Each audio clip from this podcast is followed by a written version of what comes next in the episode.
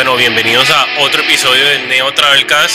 Hoy tenemos un episodio de formato largo. Vamos a tener una entrevista con una banda muy importante del país, sobre todo en la escena hardcore. Eh, estamos muy contentos de, al fin poder tener este espacio con ellos.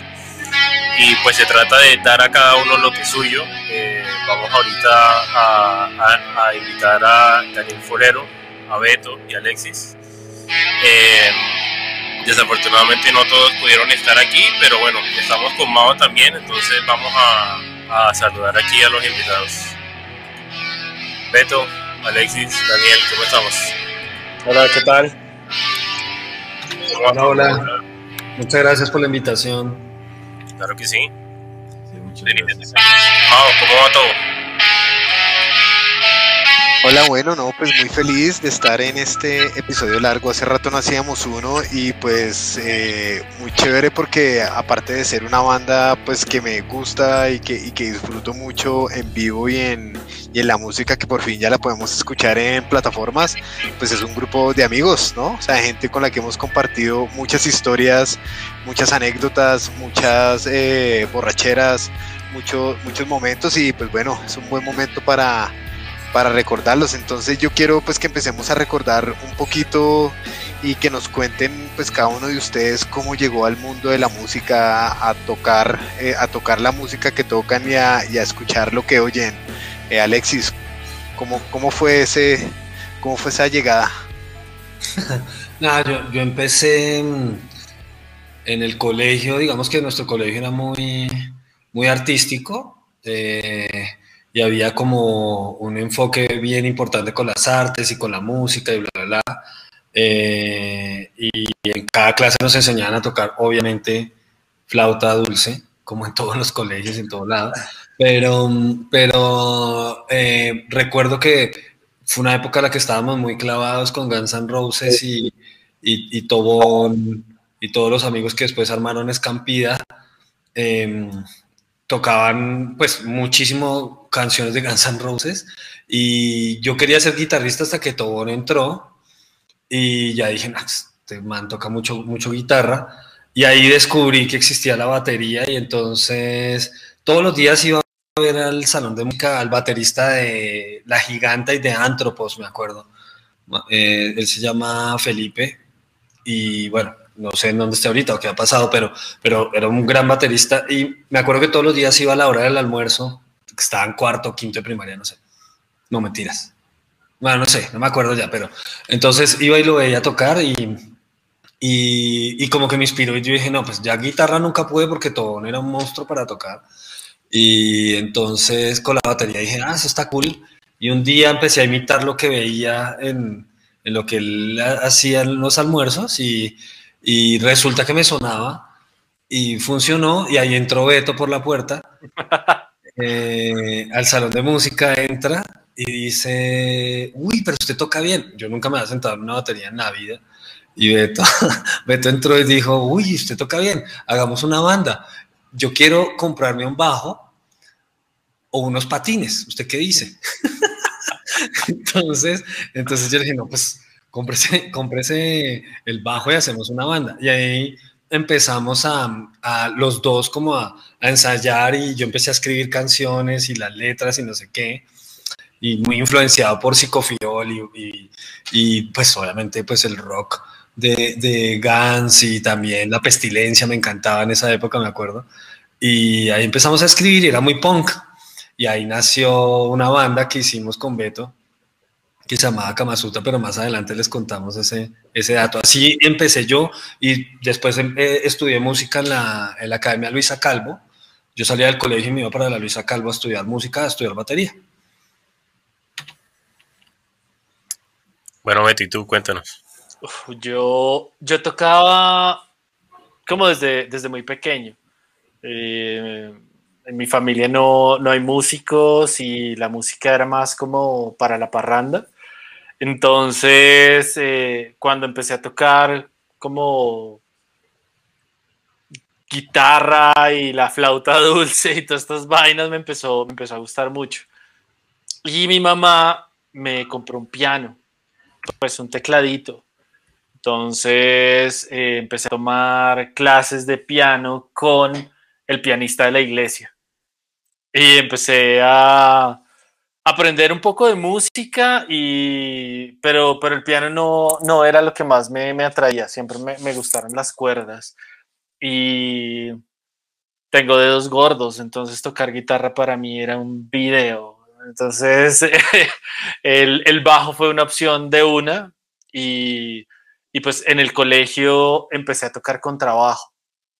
Entonces empecé a tocar en la big band del colegio con trabajo y nosotros veíamos en el pedagógico pues mucho música, entonces en, en todo el tiempo libre era tocar, tocar y bueno, siempre me, me gustó como el, la música metálica, pero no era algo normal en mi familia tampoco, entonces tampoco tenía mucho acceso y mis amigos de, de, del colegio y de fuera del colegio eran más salseros. Bueno, a mí me encanta la salsa, entonces eh, tenía era más acceso a eso, como música tropical, a la big band.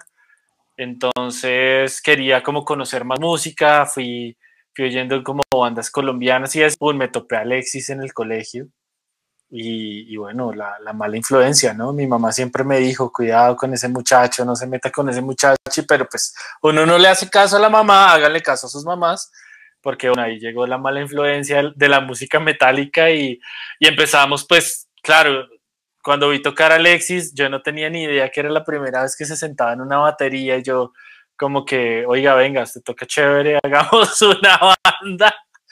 Y, y efectivamente mi dilema era o los, ba o los patines o el bajo. Y, y, nada, terminé comprando el bajo y, y usando de amplificador el, el, equipo de sonido de la casa. Eh, y, y, fue chévere, fue una experiencia muy chévere porque fue a pesar de tener como, como toda esta base de, de, de música, pues desde, desde el pianista de la iglesia hasta el contrabajo en el colegio y después estudiar un poco en el Conservatorio de la Nacional con trabajo. Pues el bajo eléctrico y tocar hardcore era como otro mundo, ¿no? Y era algo muy, muy, muy interesante. De hecho, hay una anécdota. Yo estaba alguna vez con mi bajo eléctrico en la Nacional ensayando alguna canción de, de Kama Sutra y mi profesor de contrabajo me vio y, y, y, me dijo como, ¿usted toca eso o toca contrabajo? Entonces fue como, bueno, y bueno, y ahí estoy tocando bajo. Y se compró unos patines. Sí. y ahí decido los patines en línea. ¿Y entregaba flyers con los patines? Claro, o... claro. Esos patines se pagaron solos. bueno, Dani, ¿y usted qué? Como, como Dani, Dani no Falques, no nos importa la historia de Daniel Falques acá, ¿ok? Vamos a hablar del Dani músico, del, del Dani serio. Dani, ¿cómo, ¿cómo llegó usted a la música?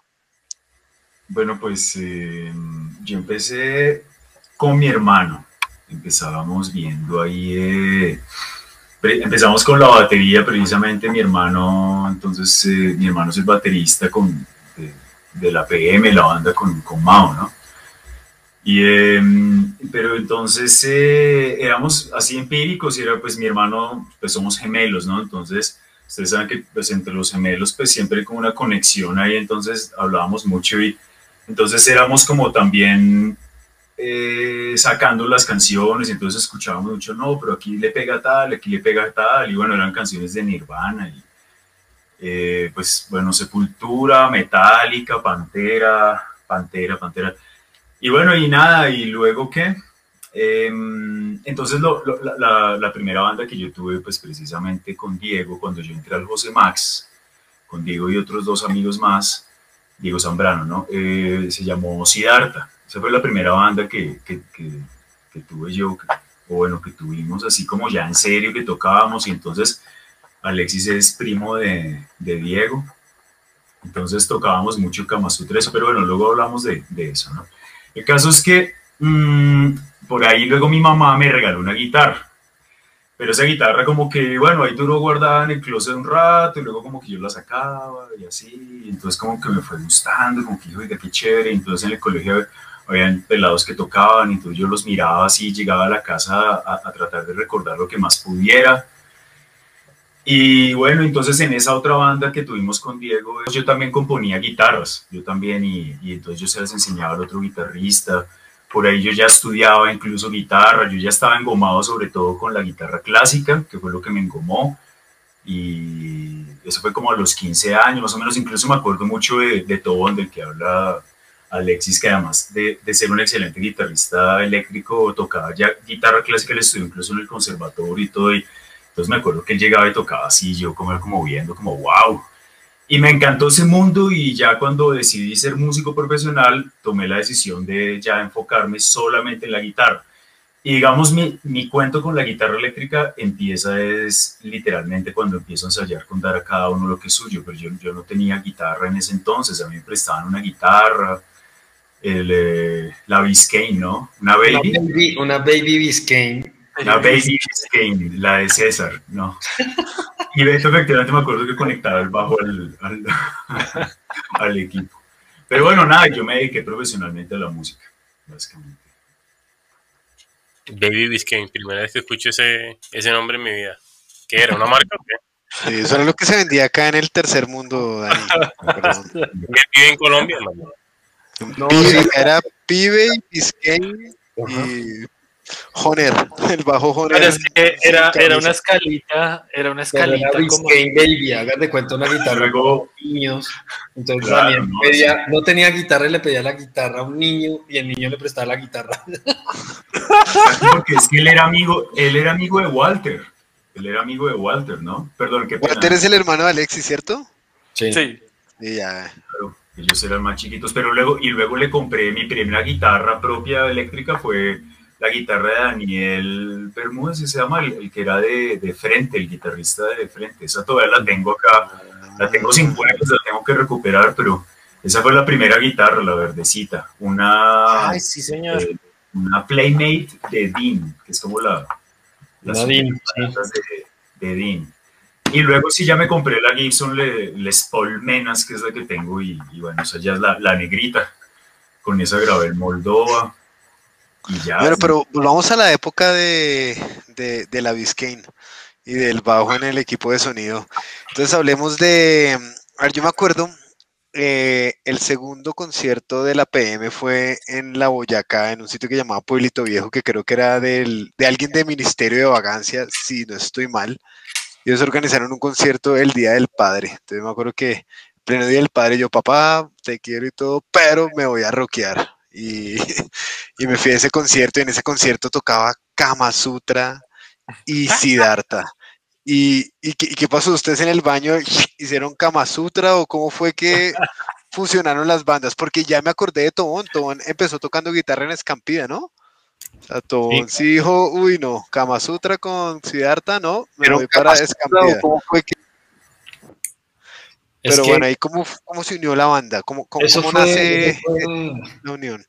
Entonces, em, empezamos con Beto, los patines, y no compró los patines, compró el bajo, menos mal. Eh, empezamos a tocar los dos en la casa de Beto, ahí en la Boyacá. Y, y yo tocaba en tarros porque obviamente no tenía una batería. Y empezamos a hacer la banda, conseguimos un guitarrista que amaba Guns N' Roses eh, y tocaba, eh, era de la Nacional y tocaba Guns N' Roses para todo, para todo le metía solos y todo. Eh, y nada, agarramos la banda y Anderson salió y ya después, ya después Tobón y David, ellos tocaban en Chloe, que era una banda del colegio, se separan y ahí pues nosotros le decimos a, a, a David y a Tobón, oigan, ¿por qué no tocan con nosotros? Y ahí armamos Kama Sutra, que era más mucho más punkero, digamos, pero Rage empezaba por ahí y, está, yo escuchaba muchísimo hardcore en ese momento con Beto, entonces como que queríamos eso, no sé qué, armamos la banda, empezamos a tocar con Tony y, con David, y ellos estaban yéndose mucho más hacia el lado del ska.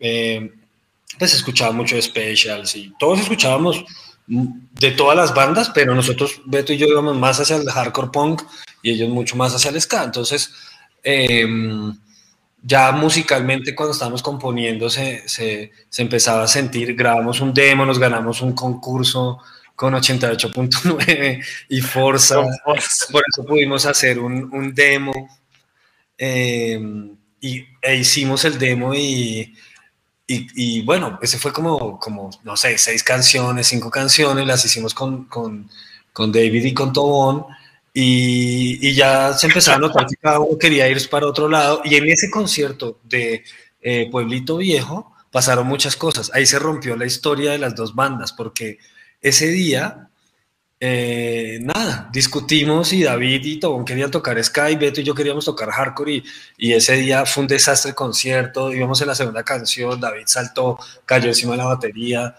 Y al final me dijo, no, yo, quiero, yo, yo, yo no quiero tocar más esto se acabó, no sé qué, yo, bueno, bueno, chao, yo tampoco quiero tocar y, y, ahí nos separamos y ahí fue que después nos fuimos a decirle a Siddhartha, eh, a, a, Diego y a, y a Dani, pues armemos una banda juntos y en ese concierto donde tocó la PM, ahí tocó Doctor Crápula, que en esa época se llamaba Pájara Pinta, ahí empezaron muchísimas... Ana Canapra, Ana Canapra se llamaban.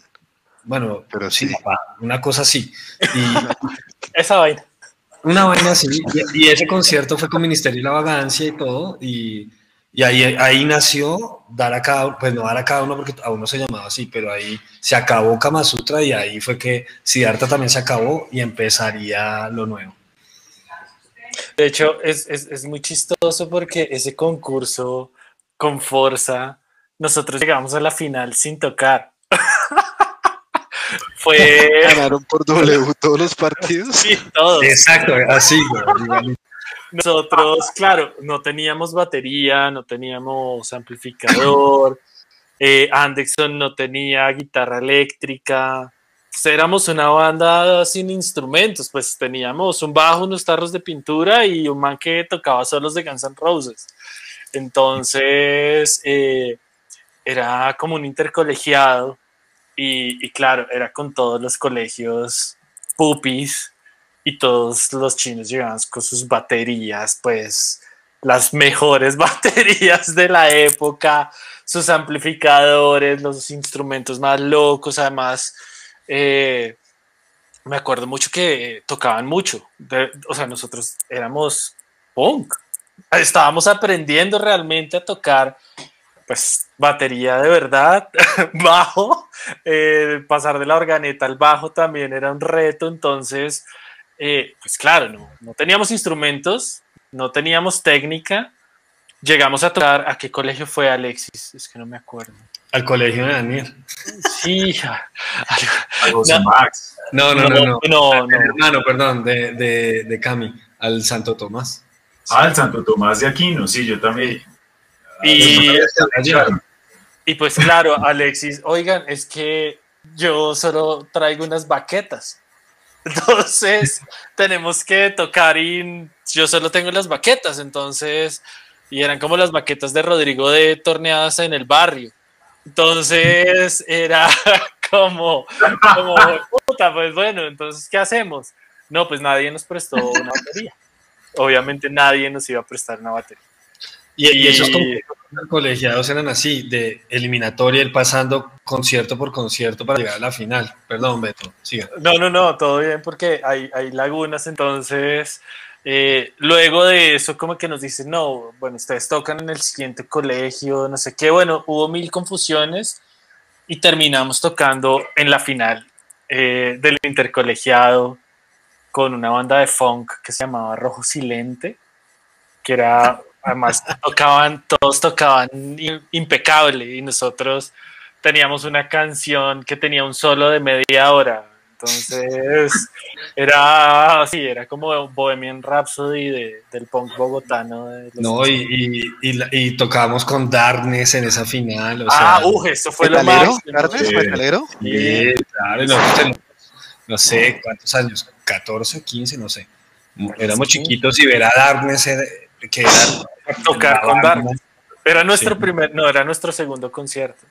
Era, yo creo que el segundo concierto en vivo, el, el, no sé, y llegamos a la final y quedamos de terceros, o sea, tocamos y, y, y quedamos de terceros. No jodas.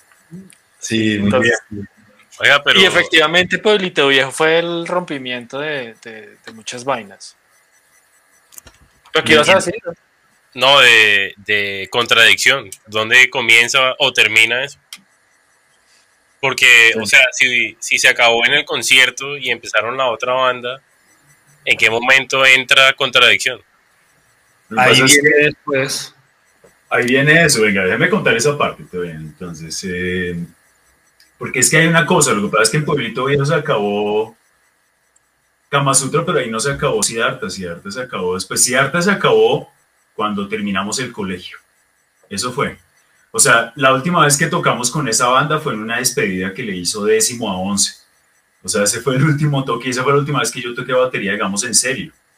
Y entonces luego, ¿qué pasó? Salimos del colegio y se acabó la banda y ya. Entonces, Beto, Alexis y Diego ya tenían la idea de la banda, yo no tenía ni idea. Yo solamente quería entrar a una universidad a estudiar guitarra. Y entonces Diego como que les dijo, oiga, pero pues estaban buscando guitarristas realmente. Entonces, oiga, pero Daniel, Daniel toca guitarra. Y esos manes, no, pero ¿cómo así ese man es batero? No, marica, ese man toca guitarra, huevón, venga, invitémoslo. Y, y Diego me estuvo llamando, me llamó, me llamó varias veces, como unas dos o tres veces, no me acuerdo. Hasta como que yo dije, bueno, ¿saben? Porque es que yo como que salí un poco harto de, no sé, como que no, ese momento no quería tocar, no sé, estaba como en otro cuento quizás.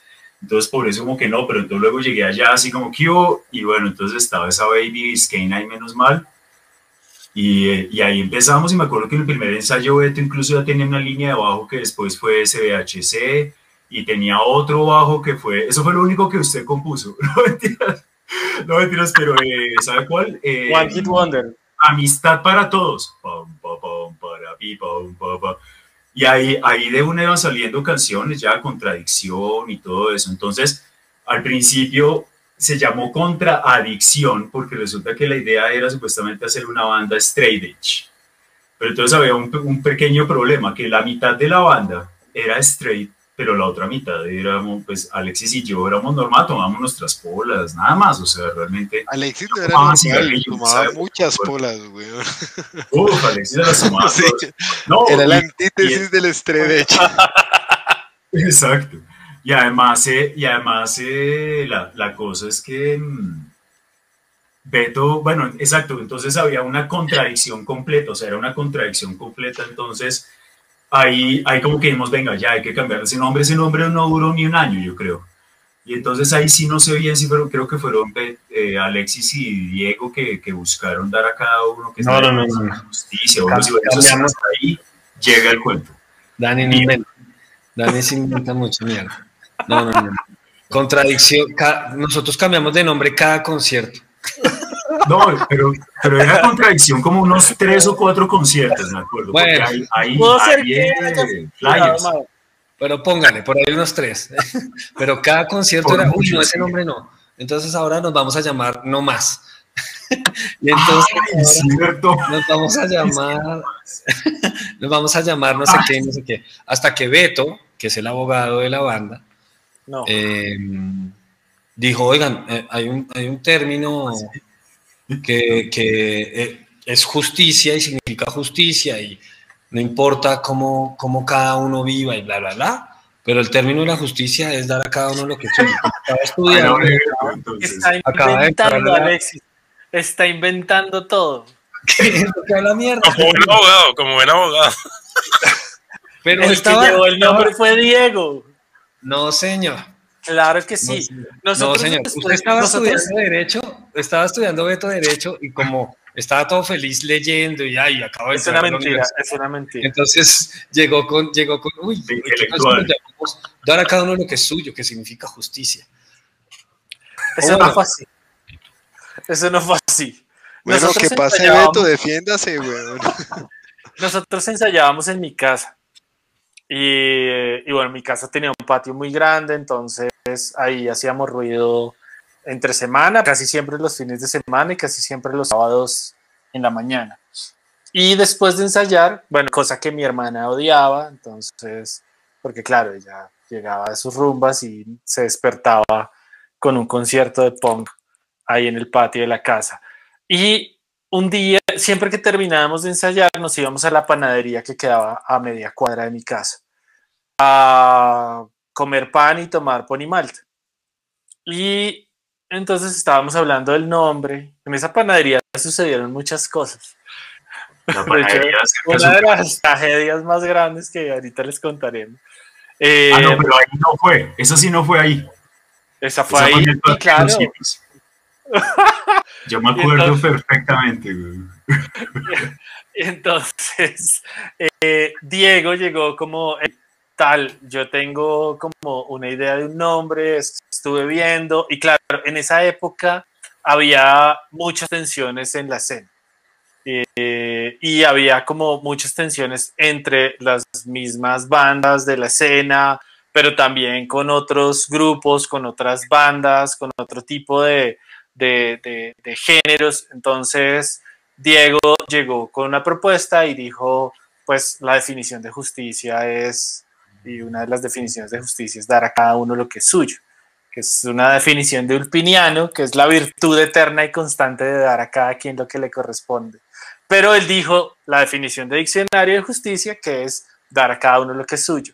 Y pues quedó ese nombre y, y- y caló y, y era como también una forma de, de decir, ok, a ti no te gusta mi música, bueno, me importa un culo. Entonces, ¿quieres pelea? Pues hay pelea. ¿Quieres eh, tensión? Hay tensión, pero a los que les gusta, pues hay amistad, hay toques, hay diversión.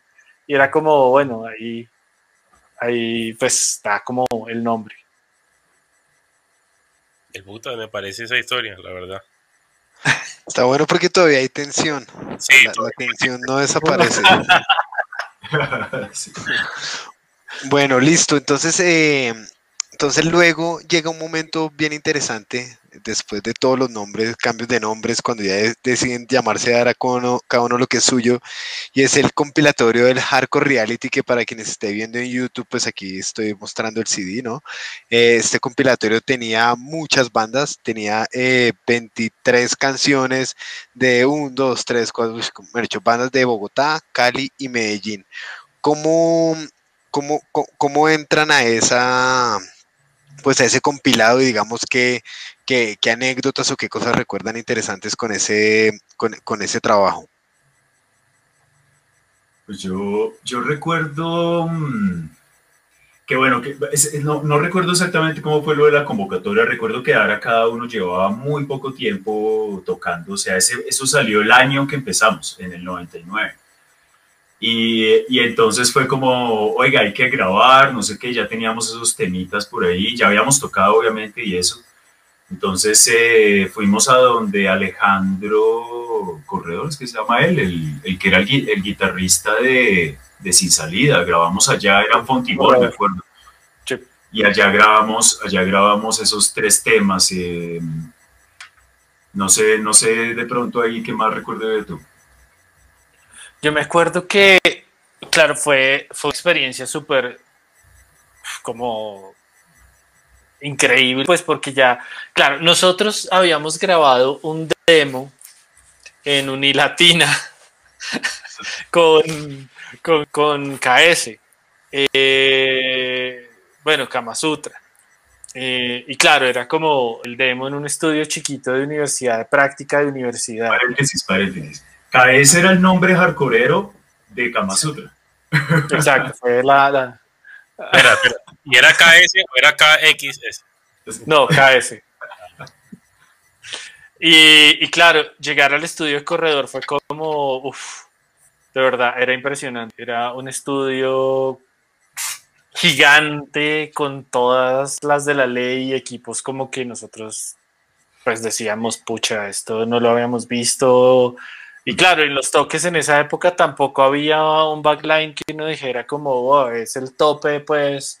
Entonces llegamos ahí y, y ver como todos esos equipos, todas esas vainas, fue como, bueno, aquí, claro, pasamos de la banda sin instrumentos que llega a la final de Forza a unión de bandas a un estudio de grabación.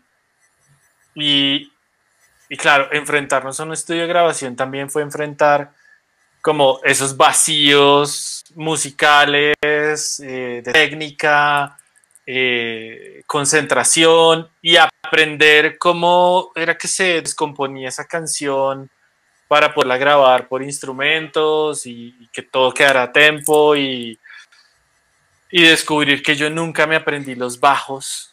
Yo tocaba, yo tocaba muy freestyle y de hecho todavía, no me los, los aprende, sí. Vimos cuando fue el martes y ahí tocó recordar. No, entonces, bueno, la verdad no le fue tan mal. Pero, pero entonces fue una experiencia increíble. Y, y, el resultado final, pues, claro, si hoy lo oigo, digo, uy, a esto le falta de todo, pero para nosotros fue como, ¡guau! No, pues ya, llegamos a la cima.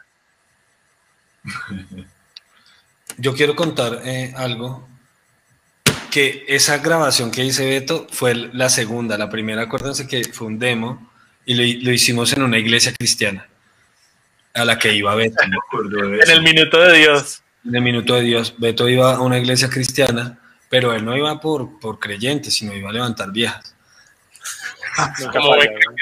A levantar faldas. Entonces, afortunadamente Beto iba a esa iglesia y nos prestaron el estudio, claro. Beto dijo, no, es como un rockcito, como cristiano, no sé qué. Y fuimos a grabar. Y ahí grabamos el primer demo. Eh, claro, era la primera vez que yo me sentaba en una batería con toms y todo, porque la batería del colegio era, era solo redoblante y ride y ya. Y, y todo lo, lo, hacíamos en la casa de Beto, pues con, con, tarros, ¿no? O sea, yo tocaba, yo rompí el vidrio de, de, la, de la, mesa del comedor de, de, la casa de Beto, porque ese era el hi-hat. Entonces, entonces ahí pegamos con Beto con cinta ese vidrio y estuvo años así. Y, y, creo que todavía les debo ese vidrio a la mamá de Beto. Pero, pero es buena hora de darle a la mamá de Beto lo que es de ella. Sí. Aquí hay que pagar. Güey. Esa, fue, esa fue la primera grabación. Ya después fue unilatina y ya después grabamos Inconformidad. Ah, no, Hardcore Reality, perdón, perdón, Dani, Hardcore Reality. Hardcore Reality, estamos en eso, estamos en eso. Sí, señor. Chévere. Bueno, hay un tema que pues ha sido muy, muy tensionante por, por, por medio de los años, ¿no? Que ha sido como que esa división entre el hardcore, el neo, eh, el punk pues ya más tradicional. De pronto si ustedes tienen una perspectiva que estuvieron casi que en la mitad, me, me parece a mí, pues obviamente Dani tenía, bueno, tiene el hermano que es de los más neos que hay en el planeta eh, y pues, no sé, siento que, que, dar a cada uno tenía como esa, no sé, como que no hacían parte de ese odio, o así lo veía yo, pero entonces, no sé, de pronto de, de ese punto de vista de ustedes, ¿cómo era o qué? Yo tengo una, una anécdota incluso que yo, pues es que, es que eso que cuentan es súper interesante porque realmente las grabaciones fue como, nosotros llegábamos así como, ah, bueno, ¿cómo se graba? No, vea, primero batería, luego el bajo, luego, ¿no es cierto? Y éramos como, bueno, descubriendo, ¿no? Entonces, eh, para, me acuerdo que, bueno, pues lo mismo para el hardcore, pues yo, yo sabía hacer como power chords ahí con el drop D, siempre fue drop D, ¿no? Eh, o sea, con la sexta en re, ¿no? Y y me acuerdo que mm, yo con mi hermano parchaba mucho y mi hermano tiene mucho que ver en muchas de las composiciones de, de, de, dar a cada uno, pero sobre todo como en conceptos. Entonces, por ejemplo, yo me acuerdo que mi hermano, pues mi hermano efectivamente tiene una banda de, de, de punk rock o neo punk, como le decíamos acá, ¿no es cierto? Y pues yo tocaba como puro powercore y le metía como disonancias, cosas así, de la guitarra clásica, pues yo le iba metiendo cositas, pero entonces lo que quería decir es que él me, me mostró, es que en el Neo, en el Neo usamos octavas, y yo, ¿cómo así que octavas? Pues sí, vea, es como esto, y, y como mi hermano toca también algo de guitarra, alguito, ¿no? Entonces me mostró, mire, es como esto, octavas, y yo, ah, pues claro, octavas, pues yo en la música las octavas las pensaba de otra manera, este es do y el, y el do de la octava. Y él me mostró eso y luego yo dije, ah, octavas. Y ahí entonces le empecé a meter octavas a qué? A vigilados, a eh, Malla de Vida también, y luego todo el Moldova tiene un montón de octavas por eso. Y luego, por ejemplo, para, para sin me acuerdo que yo le estaba mostrando, yo, el, primero que yo le mostraba las guitarras era mi hermano, siempre llegaba, a ver, escuches este, este riff, yo le empezaba una canción rápida, etcétera, que cambió después, evolucionó, ahí con Alex y sobre todo siempre pasaba, ¿no? Pero entonces él me dijo, bueno, Ger, chévere, pero marica, le falta, haga un cambio diferente, haga un cambio diferente porque no hace algo lento, y yo, pero como, como, como qué, marica, algo lento, y chan, chan, chan, chan, y ahí fue que, que empezó como ese cambio, o sea, de alguna manera. Entonces, por, por, lo menos por mi lado, yo siempre estuve en la mitad y yo siempre fui a todos los conciertos que pude de la PM, porque yo soy fan además, obviamente. Pues sí, claro, eso. Y, y, incluso en el estuche tengo varios stickers y eso. Entonces, digamos, por ese lado yo pensaría que de pronto sí, no sé, como algo en la mitad, no sé qué opino yo. Y yo creo que, complementando lo que dice Dani, eh, dar a cada uno siempre fue una banda de amigos con bandas amigas. Y por eso nosotros tenemos nuestros amigos que tocaban ska, nuestros amigos que tocaban punk o neopunk o lo que fuera. Y tocamos en conciertos que eran multigénero, llamémoslo así, sin, sin problema. Era más como tocar, divertirnos y no, no ese radicalismo del hardcore que que existe, que existió y seguirá existiendo seguramente en algún momento, pero nosotros no éramos muy de eso, obvio con nuestra posición, pensamiento y, y postura, llamémoslo así, pero sin, sin pedos, ¿me entienden? O sea, siempre fue como, vamos a tocar con la, con la PM y tocábamos en, en la 90 con 13 y era, todas las bandas eran de Neo y menos nosotros. tocábamos ahí porque obviamente éramos amigos y, claro, pues cuando tocábamos nosotros la gente era como, pues estos manes tocan un poco más pesado. Y está bien, no ha pasado nada. Y lo mismo pasaba en conciertos que tocábamos con bandas de ska o con bandas de punk un poco más, más clásicas o lo que fuera. Entonces, creo que nunca, mm, claro, siempre estuvimos en, en una escena que, que la, la, llamamos SBHC y que tenemos muchos amigos, gente y bandas amigas que están ahí, pero pero la verdad siempre tuvimos muy buenos amigos de otro tipo de géneros y nunca hubo una división como, como radical de, de, eso y compartimos escenario con bandas desde metal hasta la banda más pop que yo no sé quién haya sido, pero, pero nunca, nunca fuimos como muy cerrados en eso, la verdad.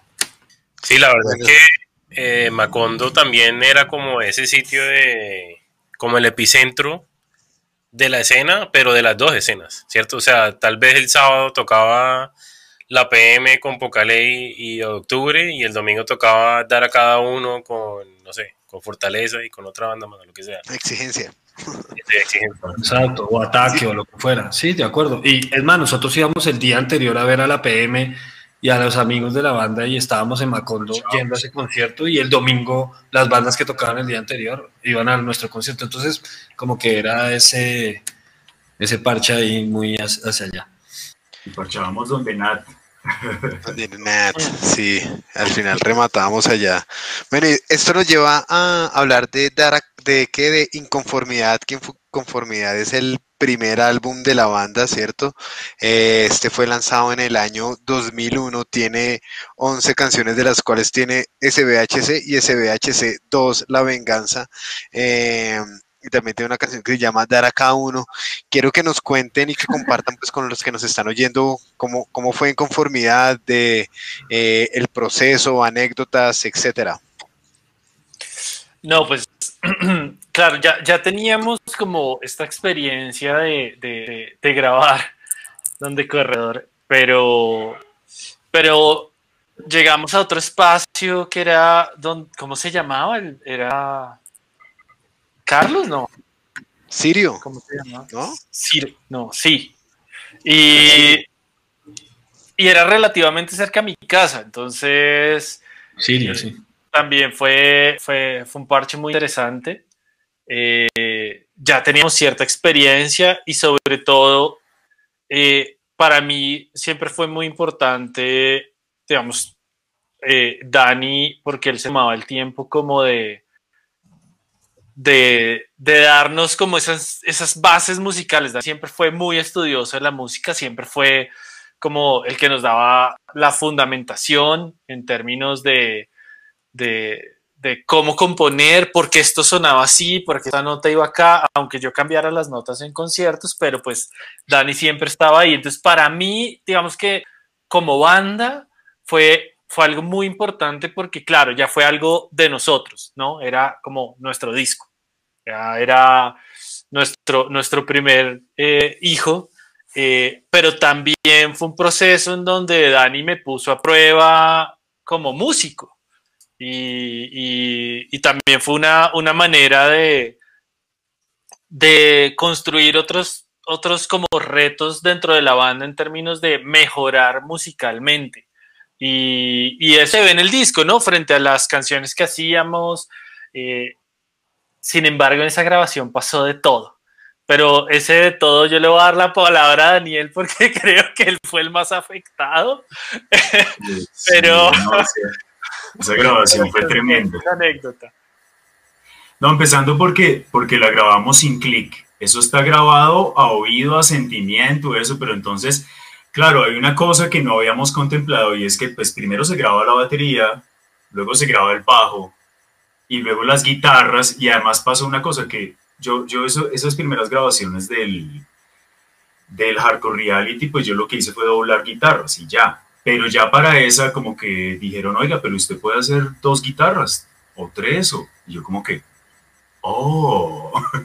Entonces fue como, uy, entonces yo empecé a hacerle una segunda guitarra, no muy, no muy separada, pero empecé a hacerle segundas guitarras y empecé a, recomponer un poco, a rediseñar las, las guitarras. Eso para mí fue explorando, fue una berraquera, pero me excedí también a veces, grabé un montón de guitarras, a veces, por ejemplo, en, eh, en, culpables directos hay un momento donde incluso uno lo escucha en Spotify, se sube un momento una guitarra, suena durísimo, es porque yo grabé como tres guitarras haciendo shan, shan, shan, shan, una cosa así, para que sonara así bestial, tipo el Crisis, pues era como mi idea, yo no sé, yo me puse a explorar.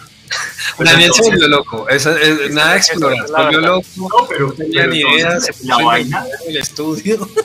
Yo sé, pero entonces, no, la vaina fue esta, que como no habíamos grabado con click, y eso sí, pues para el Moldova sí fue clave, y lo mismo para Vigilados, y lo, lo del, pues me estoy adelantando, el Bogotá, eh, pero bueno, entonces, la evolución. Pero entonces, era que había partes donde la guitarra quedaba sola, por ejemplo, eh, últimamente he estado recordando bastante, por ejemplo, en eh, No hay ideología, carancan, carancan, kiri, carancan, todo eso es solo guitarra, y ahí no había click, entonces eso me tocó hacerle como tres intentos porque, claro, yo estaba ahí en plena guitarra y ¡pum! ya entraba la batería. ¡Prapa! ¡Ca! ¡Ca! Fue pucha, entonces tocó Igual, la, la, no tal pie, la batería siempre entra en cualquier onda. Y ahí como, venga, suéltela. Y era cuadrando hasta que medio encajó esa vaina como así. o sea, eso fue... Pero bueno, mucho aprendizaje. Y por ejemplo, una cosa, la, el último tema, eso es un, una anécdota también, que ese último tema que, que, lo grabamos además en estudio, eso fue en estudio, el de, el de Colombia Hardcore, eh, ese quedó medio, casi medio tono bajo porque cuando yo grabé las guitarras yo no me di cuenta que el afinador estaba en 432 y por eso suena casi en un do sostenido y, tiene un sonido más denso, pero fue por eso. yo no me di En fin, eso, eso, es uno, eso fue un aprendizaje, el, el inconformidad fue un aprendizaje. Y, y, con la fama de Beto, ¿cómo hizo Beto para tocar en dos sostenidos? O sea, él siempre tocaba en dos sostenidos y ese día se dieron ah, cuenta. Es que ese día todo, todo, todo cayó en su lugar. Yo fui, es que yo fui el que lo interesa. ¿Digo Beto o no? ¿Ah? Sí, no, dígales. Yo fui el que grabó ese bajo porque Beto, es que como eso fue ahí en el estudio, Beto todavía no se la sabía, entonces dijo, yo se la estaba enseñando, me acordé, y Beto dijo, no, ¿sabe qué, marica? ¿Para qué nos vamos a desgastar ahí todo un día encerrados? La platica. Eso salió ahí, ¿no es cierto? Bajo que salió, que salió ahí, entonces yo les dije, no, ahorremos tiempo y toque. la verdad es, primera grabación fue eh, botarse al agua, Daniel se volvió loco cuando le dijeron que podía grabar más de una guitarra. entonces, entonces era, uy, no, pero espere un momento, yo voy a hacer este arreglito. Y, así hizo 80 millones de canales haciendo arreglitos. Y, y, claro, chévere si no había que pagar la hora, pero, pero se volvió loco. Y, y, Beto, y Beto no, no se sabe las canciones, entonces Daniel grabó el bajo. Obviamente no tenía el peso de los dedos de Beto, que que son solo sí fue solo ahí, creo. Eh, entonces, entonces estuvo, estuvo chévere esa, esa grabación, solo hay guitarra y ya. Em, pero bueno, fue, fue divertido. Uh, hay, algo, hay algo importante que, que hablar de, de la inconformidad y es, yo creo que ese disco marcó muchas cosas importantes, no porque haya sido nuestra banda, el disco, bla, bla, sino por varias cosas. Uno, el surgimiento de Dirección Positiva que ya estaba haciendo Paredes, que Diego Paredes, él, creó ese sello disquero como para, para pues para hacer un sello DIY de, de, de, la escena, digamos así, de, hardcore y sí, de hardcore sobre todo. Eh, y eh, él entra a la banda en el momento en, que, en el que nosotros grabamos ese disco, o sea, Dirección Positiva nos, nos digamos que nos compra, pero pues llamémoslo, nos compra entre comillas, eh, y nos apoya para, para, hacer el disco. Y ahí Paredes dice, oigan, acá hay algo interesante, no sé qué, Paredes se va a Brasil, lleva Razón de Envidia, me acuerdo, lleva Razón de Envidia y creo que otra canción, o solo Razón de Envidia, a un festival de la verdura en, en Sao Paulo. La, se la muestra a, la gente de Point of No Return y de Rethink y otras bandas y les dicen, oigan, suenan bien, porque no vienen a tocar acá? Y ahí es cuando eh, nace la, la, gira por Sudamérica, eh, autogestionada de nosotros y la primera banda de hardcore de Colombia y, y, la primera banda de muchos, de muchos géneros, creo yo, que hizo una, una gira por Sudamérica. Eh, entonces creo que la inconformidad sí tuvo un, un, antes y un después de no solo de la escena de hardcore en Colombia, sino del punk, de, de, del underground de, de Colombia y, y, nosotros abrimos y nos fuimos a, a tocar por Sudamérica con, con, con, con, discos y camisetas y, y, si vendíamos comíamos y si no pues veíamos qué hacíamos. Entonces creo que fue un momento bien interesante eh, y de crecimiento personal y al que Daniel no fue. ¿Y por qué no fuiste, Dani? Lo sabía, lo sabía. Esa historia es espectacular. Esa historia es muy buena. Pero que la cuente Ale, no, pues, bueno, según Beto y en la panadería, no, yo recuerdo que estábamos en el, como por el parque, los, pero en me metí yo. No, no, no, eso fue, eso fue en Estudio 59, fue en Estudio 59. Es que estábamos en Estudio 59 y luego bajamos precisamente al Parque Los Hippies a, una, a tomarnos una pola o un café a un sitio ahí, o sea, no fue en el parque, sino fue a un sitiecito ahí. Incluso me acuerdo que después llegaron un montón de calvos ahí. Pero nada, estábamos ahí hablando y yo le, y, y, pues estábamos preparando para la gira y yo, yo les, pues parece, estaba recién ingresado al grupo o la banda. Y entonces pues yo, yo siempre tuve ese dilema de guitarra clásica o guitarra eléctrica que realmente era dar a cada uno, porque yo no hacía nada más, o sea, guitarra eléctrica para mí era dar a cada uno y yo tenía ese dilema y entonces en ese momento pues yo ya venía estudiando guitarra clásica y había una audición súper importante para un concurso que, que, que, se hacía ahí como la, de la, del Banco de la República. Y entonces yo estaba entre o, queda, o irme a la gira. No, pero un momento, un momento. Llevar a cada uno o quedarme estudiando. Espera, espera, espera. Hay que contar el otro lado primero.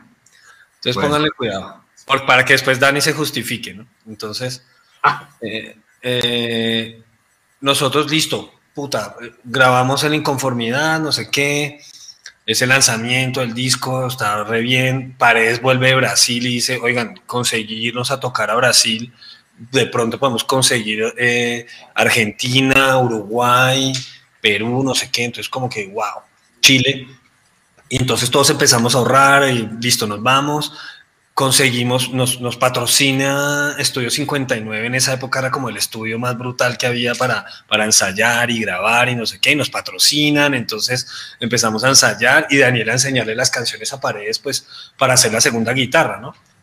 Entonces ya todos estábamos así súper, nos íbamos como en, no sé, un mes máximo, o sea, era muy cerca ya. Y entonces salimos del ensayo y todos, ah, listo, sí, entonces empezamos a hablar de la gira y llega Daniel y, oigan, yo tengo que decirles algo. Yo no voy a ir a la gira. Entonces, entonces todos como que, ¿qué? Pues obviamente el guitarrista líder es, o sea, Daniel toca muy bien, es un, un, un, gran guitarrista y Paredes llevaba como dos días en la banda y se sabía Amistad para Todos, que es la canción más, más fácil. Entonces, obviamente no se sabía el disco y Paredes abrió los ojos así como, puta, pero ya tenemos confirmadas fechas y no sé qué y bla, bla, bla. Y yo me acuerdo que yo me puse a llorar y todo. entonces, entonces, yo, no, pero Dani, no puede ser. Eh, sí, lo que pasa es que mi vida es la guitarra clásica. Entonces, tengo que, que, estudiar. Yo no me puedo ir un, dos meses eh, y sin tocar la guitarra de palo. Entonces, claro, nos mató. O sea, nos, nos jodió. En la 59 con séptima nos, nos jodió. O sea, así como, ¿qué vamos a hacer? Entonces, ahí como que todo, no, tranquilos, ta, ta, ta. Y ahora sí, Daniel, por favor, justifíquese. Pero Ético tiene algo que decir o ya. No, no, no, pues Alexis lo definió todo muy bien. Fue como, no sé, como que lo hubieran llevado a un lugar más público del mundo a echarlo. O sea, era como la terminada. Entonces, uno, ¿qué hacía? No le puedo meter la mano aquí, pero tampoco me voy a poner a llorar como Alexis. Eh, no, fue como, vamos a hacer? Y además hacíamos fiestas para conseguir plata, rifas para poder ir. Y no, es que yo no me puedo ir sin tocar guitarra clásica. Yo, marica, llevé la guitarra de palo y toca en el bus. Uy, no, no es lo mismo. No, el butaquito, no, no, el butaquito. Yo necesito el butaco, concentrarme, pegarle a los lados de la guitarra y hacer así. Sí, bueno. Lo peor, lo peor de todo fue que me presenté y no pasé. Para eso, para eso, güey. fue muy dura para mí, la verdad. La verdad es que, claro, uno se ríe ahorita, pero igual cada vez que uno dice eso, en mi corazón algo dice como, ay. Pero pues, bueno, fue una decisión de, ese chico de 20 años, porque eso fue en 2001, ¿no? Imagínense. Y es que además había muchas cosas, es que me acuerdo para la inconformidad, tuvimos que sacar plata, o sea, Dirección Positiva nos ayudó, pero no con todo, o sea, nosotros pusimos plata nuestra, unos más que otros, yo me acuerdo, era como, ve, ve, hay que poner tanto, y pero bueno, había unos que podían más, a veces eso, bueno, y lo logramos sacar entre todos el disco. Y luego para la gira también había que ahorrar, y la verdad es que también para mí en esa época no era tan fácil conseguir toda esa plata. Entonces también hubo una cosa así, y yo pues decía ah, que no sé qué, bueno, no sé, que así fue y se fueron estos y luego era por puras historias y mandaban pues en esa época eran emails, por allá mandaban un email y, y yo en Bogotá aquí además para abrir esa vaina y con ese. Y, Dani, y Dani durmiendo con la guitarra de palo y nosotros en Brasil. Sí, sí no, o sea, y, y en, obviamente... en Chile, no, que estamos en Chile no sé qué, que, que papas fritas. Que, con, que, pasamos a Argentina y nos pagaron 400 dólares y entonces en, en, Brasil nos fue re bien y que, eh, bueno, en fin, que Alexis se había levantado una brasilera, que... Bueno, cuenten vainas, pero cuenten vainas. Espere, antes de, antes de hablar del tour, eh, me gustaría oír razón de envidia, pero, solo por el contexto, pero eh, quiero que ustedes mismos escojan eh, una canción de, de, ese álbum. ¿Cuál es la canción insignia de, de Inconformidad? Pues, que lo digan ellos. Son envidia siempre, pero. Pues, no amistad, güey, o sea, amistad, Para todos. Daniel dice razón de envidia solo porque a él le, le arde en su cabeza. Por envidia, por envidia. Y yo haya compuesto esa línea de bajo que es hoy en día para todos, entonces... No, y no solo, también de CBHC también tenía unos, unos pedacitos. Pum, popín, popín, popín, popín. Eso también, pero yo creo que sí, razón, eh, perdón, eh, Amistad para Todos, sin duda. No, Amistad, ah. Amistad y SBHC yo creo que son las canciones más famosas. Pero Razón de Envidia no es la opción, eh, Daniel. Ok, razón de envidia, un problema será. A nada, la razón de envidia nada llevará. Razón de envidia no deja crecer. Razón de envidia, enemigo mortal. enemigo mortal. bueno, ahora sí, eh, ya volviendo al volviendo a, a, a la gira, bueno, toda gira tiene anécdotas y pues no todas las bandas pueden contar lo que ustedes, lo, que a ustedes les pasó bien, como bien lo dijo Alexis, entonces cuenta anécdotas, pero pues no cuenten las cosas chéveres, sino las cosas inusuales, las cosas que, las cosas vergonzosas. Es hora de, darle a todo el mundo un, poquito de, de, cómo se vive en ese ambiente, ¿no? No sé, el, el país donde lo requisaron peor, el la, la, chica brasileña, la garota hardcoreera, todo ese tipo de cosas interesantes. Que lo cuente Daniel. Ah, pero no fue. Ah, no, es que no fue. Qué raro. Él le dieron lo que era suyo. todo bien, yo, yo solo voy a silenciar el micrófono por un rato. Sí, si quiere, va hacia el baño, va a, sí, va, a tomar un cafecito. No, eh, voy a prepararme algo, pero ya, ya vengo. La gira, la gira fue una experiencia súper chévere, o sea, creo que una de las mejores cosas que yo he hecho en la vida y, y más con, con, la banda, ¿no? O sea, creo que se, se, viven cosas cuando uno está de gira que no, no, uno nunca se imagina, era la primera vez que salía del país, por, por, lo menos yo. Eh, y, y sí tuvimos historias divertidísimas, historias eh, duras también, pues porque era muy punquero, o sea, éramos nada, o sea, nosotros, la verdad, no nos imaginamos que nos iba a ir tan bien para podernos devolver en avión. Nosotros teníamos pensado irnos eh, y llegar hasta Brasil y de Brasil para devolvernos a Colombia, devolvernos por el Amazonas tres semanas en un barco, o sea, hacer manaos. Eh, en barco desde, desde, no recuerdo bien la ruta, pero era una cosa como, no sé, teníamos que ir hasta Manaos y de Manaos a Tabatinga, pero esos eran días por el río Amazonas en contra del Amazonas, de la corriente. Y eran tres semanas, pero nos fue también en el último concierto en, en Brasil, en Sao Paulo, que fueron 1.200 personas, nos pagaron y nos pagaron el show y con esa plata pudimos coger un avión. Entonces, coger dos aviones, la verdad. Uno desde Sao Paulo hasta Manaos y de Manaos irnos hasta Tabatinga y hay un, bus hasta Leticia y Leticia a Bogotá en avión todo.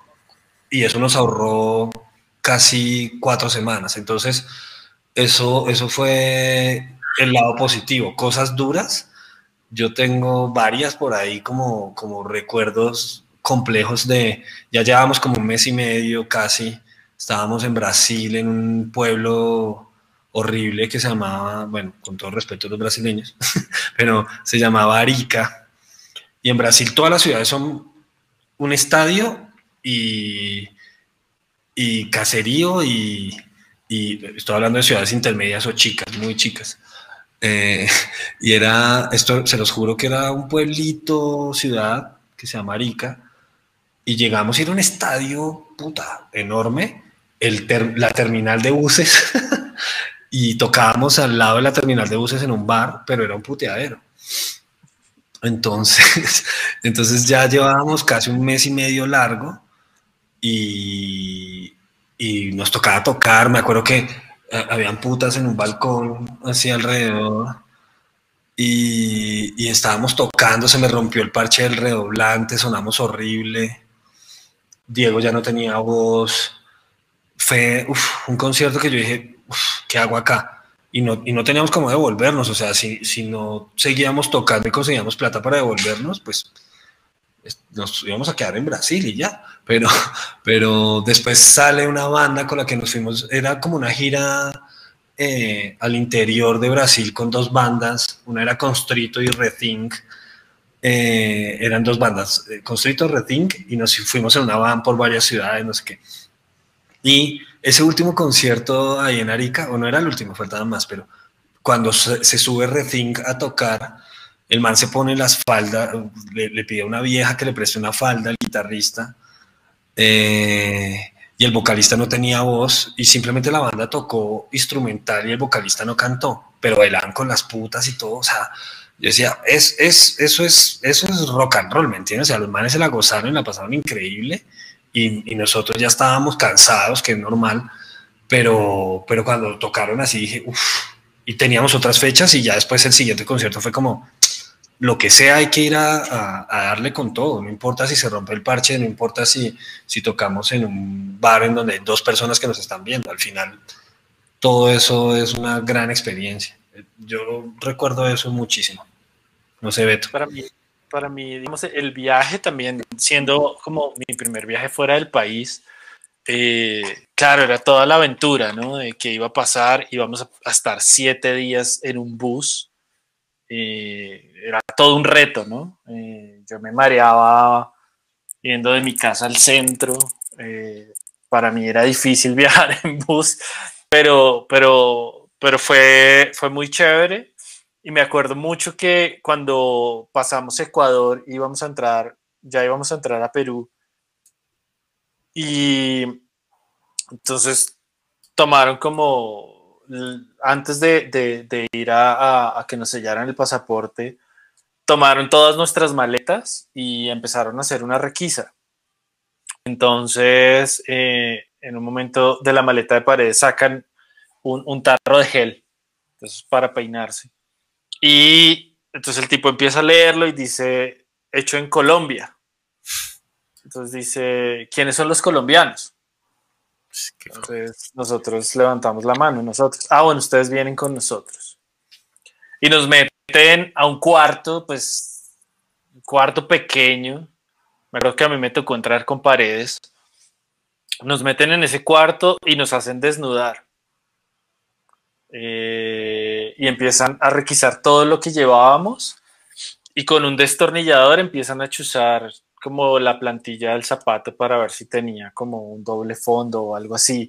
fue como... Fue, fue, fue muy chocante, pero también fue chistoso porque fue, por, fue ver la primera vez aparece en calzoncillos en Tangan, Arizona.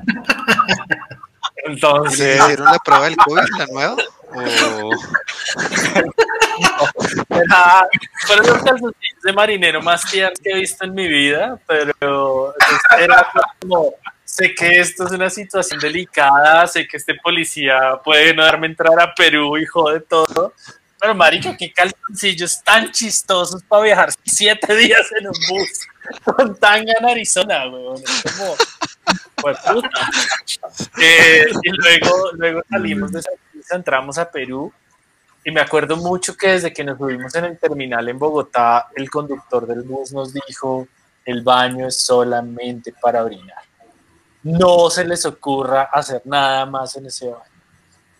Y, de un momento a otro empezó a oler, pero a mierda, concentrada el bus. Eh, y todos desesperados de ese olor en mitad de esa panamericana, un desierto. Eh, y, paramos como en mitad del desierto, el tipo nos baja todos del bus, nos mira con odio profundo y dice, les dije que era solo para orinar y mete el bus por ahí entre el desierto, destapa toda esa vaina y sale la asquerosidad del bus y, es como, bueno, vamos a seguir, pero en serio, por favor, sean razonables. Y seguimos en la ruta y luego nos... Pero un momento, ¿quién fue? ¿Fue, fue Alexis? ¿Fue eso o fue usted? Una niña Diego? Ah. Una niña chiquita que iba ahí. Además, pucha, digamos, desde que salimos de Colombia fue como también un toque de... Claro, nosotros vivimos una realidad muy compleja, pero... Claro pero, pero enfrentarnos a otras dinámicas también era, era denso, digamos, la señora que tuvo que salir del país escondida por ahí en una caleta del bus porque quién sabe qué problemas tenía. Y luego entonces nos topamos en la carretera en Perú con un trancón terrible. Eh, y resulta que había un paro minero. Y los mineros habían bloqueado la Panamericana, eh, volcando un camión y poniendo una piedra de yo no sé cuántas toneladas en la vía. Entonces era como, vamos a pasar días acá, eh, no hay nada que hacer. Entonces siempre fue como, ¿qué hacemos? Entonces hay otro bus de, de, de, la empresa al otro lado que se vaya a devolver. Entonces te puede avisarle o algo y nosotros vemos cómo cruzamos este paro caminando. Ahí nos juntamos con un argentino y una vieja, una mujer que era como israelita, que estaba viajando por Sudamérica en bus, era algo así. y, y nos bajamos del bus con nuestras maletas. Eh, Perdón, Gordo, voy a- voy a agregar una cosita. Sí. Eh, era muy importante ese, ese tema del paro, nos jodía a nosotros la gira, porque si nosotros no llegábamos a Santiago, que era la primera fecha, pues ya perdíamos la primera fecha, entonces si, si estábamos dos, tres días encerrados en la carretera, pues nos jodimos. Obviamente Paredes dijo, no, levántense como sea y pasemos el, el- paro y lo que sea, y ahí fue, nos fuimos y. Entonces eh, vimos que, que había unas personas con, con- con carritos, con triciclos, pasando maletas. Entonces dijimos, no, pues vamos y, y hablamos con uno. Entonces hablamos con un joven y, y le dijimos que nos llevara al otro lado. Entonces dijo, sí, claro. Eh, montamos todas las maletas en el carrito que él tenía y nos vamos caminando. Y de un momento a otro el tipo se va metiendo como por el pueblo y empieza a taparse la cara. Y nosotros, ah, no, ya, perdimos, nos robaron, nos secuestraron, nos van a matar aquí, no sé qué. Claro, todos los del pueblo lo odiaban porque él lo que estaba haciendo era facilitar el paso de la gente, que al final de cuentas disolvía un poco el efecto del paro. Pero bueno, para entonces como, bueno, a él lo odian, creo que le pa- patearon y le botaron como tierra, eh, y nos llevó al otro lado y llegamos y justo había un bus de la misma empresa eh, y le decimos como, hey, estábamos en el otro bus, el man, bueno, súbanse y nos, va, nos devolvemos para Lima y nos subimos y contamos con la suerte de, de que la, la parte de abajo del bus, que era como primera clase, estaba vacía. Entonces logramos irnos muy cómodos en ese bus y, y sortear el paro minero en un día. Entonces, porque además esa fue una gira de desastres, entonces fue paro minero. Después nosotros cruzamos eh, a Chile y cuando cruzamos a Chile hubo un temblor que la frontera entre Perú y Chile era un búnker inmenso, tembló y, y se, se derrumbó todo ese paso fronterizo. Y, el, y en Arica, si era Arica, que se llamaba Alexis, el pueblito este en Brasil, después de que nosotros tocamos ahí, Arica, eh, Chile, Arica, Chile, que es la frontera con Chile. eh, ahí fue la, la- la- el terremoto, pero el pueblo este de Brasil, después de este concierto en el prostíbulo, hubo una inundación. Entonces llevábamos nosotros como, como ahí la, la ola pisándonos de, de desastres. Entonces cada vez que era como la comunicación con la familia es, están bien, Y- porque Y fue, exacto, y fue 2001, la época del cacerolazo y la crisis eh, donde empezó Argentina con la crisis más dura que nosotros llegamos cuando estaba dolarizado. Y, fue el momento de los cacerolazos en donde pues, Argentina se fue para abajo, pero digamos, en, en- afortunadamente, eh, en el concierto en Buenos Aires tocamos con Vieja Escuela y, y estaba dolarizado y se llenó el lugar y nos fue súper bien y con eso pudimos llegar a Brasil. Si no hubiera sido porque estuviera dolarizado, no hubiéramos llegado nunca a Brasil. O sea, seguía a Uruguay, pero nos pagaron y, y pudimos llegar a, a Brasil gracias a eso, porque ya no teníamos un peso cuando llegamos a Buenos Aires, ya no teníamos nada, o sea, nada, nada, nada. nada. Y no llevaron merch, camiseta, sí. Sí, Hacíamos- llevamos, llevamos eso. Llevamos, Sí, sí. llevamos, llevamos 200 discos o 100, no me acuerdo. Y todos se vendieron, todas las camisetas se vendieron. Llevamos el marco para hacer el stencil y seguir vendiendo camisetas. Y cuando vendíamos camisetas podíamos comer. Eso pasaba en Brasil. eh, nos tocó robar en Carrefour y cosas para. Entonces era Beto, usted vaya por el queso, Paredes va por el pan y, y Diego va por, por la salsa y postre. ¿Quién quiere postre? Y me tocaba a mí el postre. Entonces, eso era divertido porque, porque logramos, o sea, hubo muchas cosas lindas en la gira que fue como, nunca nos imaginamos primero llegar a Brasil y que la gente cantara las canciones en español. Eso, eso era wow. Y, eso pasó en el primer concierto. Ya después los otros conciertos, nosotros tuvimos como casi ocho, ocho, nueve conciertos en Brasil, en distintas ciudades, en Florianópolis, en Curitiba, en, en Sao Paulo, dos veces, en, en Belo Horizonte, en, entonces Belo Horizonte era la ciudad de, Sepultura, entonces estábamos emocionadísimos. Eh, en, en Arica, en Vitoria del Espíritu Santo, o sea, hubo varias fechas, se cayeron otras, pero, pero, pero lo mejor de todo era que el último concierto, la banda, el, el, el ¿cómo es que se llama la banda? El headliner era MDC, que, que es una banda de punk muy tradicional de, de Estados Unidos y ellos eran pues el headliner y nosotros éramos como pues, por ahí el cuarto o quinto. Pero cuando nosotros nos fuimos a tocar en Sao Paulo en el último concierto, la gente ya cantaba, porque habíamos estado por varias ciudades del, del país y la gente ya cantaba las canciones en español. Y eso era súper emocionante y era un concierto de mil y pico de personas, entonces nos fue muy bien y tanto que los manes de MDC y de las otras bandas llegaban y contentos y emocionados y nos felicitaban, nos regalaban cosas, nos daban comida, obviamente como si fuéramos eh, chimpancés, pero, pero, pero, pero, pero hicimos un show brutal y ya, ya llevábamos un recorrido importante y ya la banda estaba sonando su, como un camión, o sea, sonaba muy gordo ya. Entonces, entonces ya en ese último concierto en Sao Paulo nos pagaron muy bien y nos pudimos devolver en avión. Entonces ya dijimos a la mierda el barco y muy linda la aventura y todo, pero si ya nos pagaron nos podemos devolver en avión, ya queremos irnos para la casa, casi dos meses. Entonces ya, ya estábamos cansados. Bueno, entonces vuelven a Colombia después de esas historias muy, muy interesantes, muy curiosas, y me imagino que hay un millón de historias más. Y cuando vuelven está el proyecto de Bogotá Evolución Hardcore, en el cual eh, Dar a cada uno participa con dos canciones, con Vigilados y La Malla de la Vida, que son dos canciones pues grandísimas que la gente pide, que la gente disfruta un montón. Eh, cuénteme en esa historia, pero yo quiero que me la cuente Daniel, que hace rato no habla y se está quedando dormido. pues como era pura gira y yo aquí como, ah... No, pero bueno, pues fíjese que es muy interesante que toque eso porque precisamente esas canciones son producto de, de esa, primero, de, de, la, de lo que ellos vivieron en, en, la gira general, pero sobre todo de Brasil, que era una escena más hacia el hardcore europeo, ¿no es cierto? Y, y donde la, el metal tiene mucha más influencia, ¿no?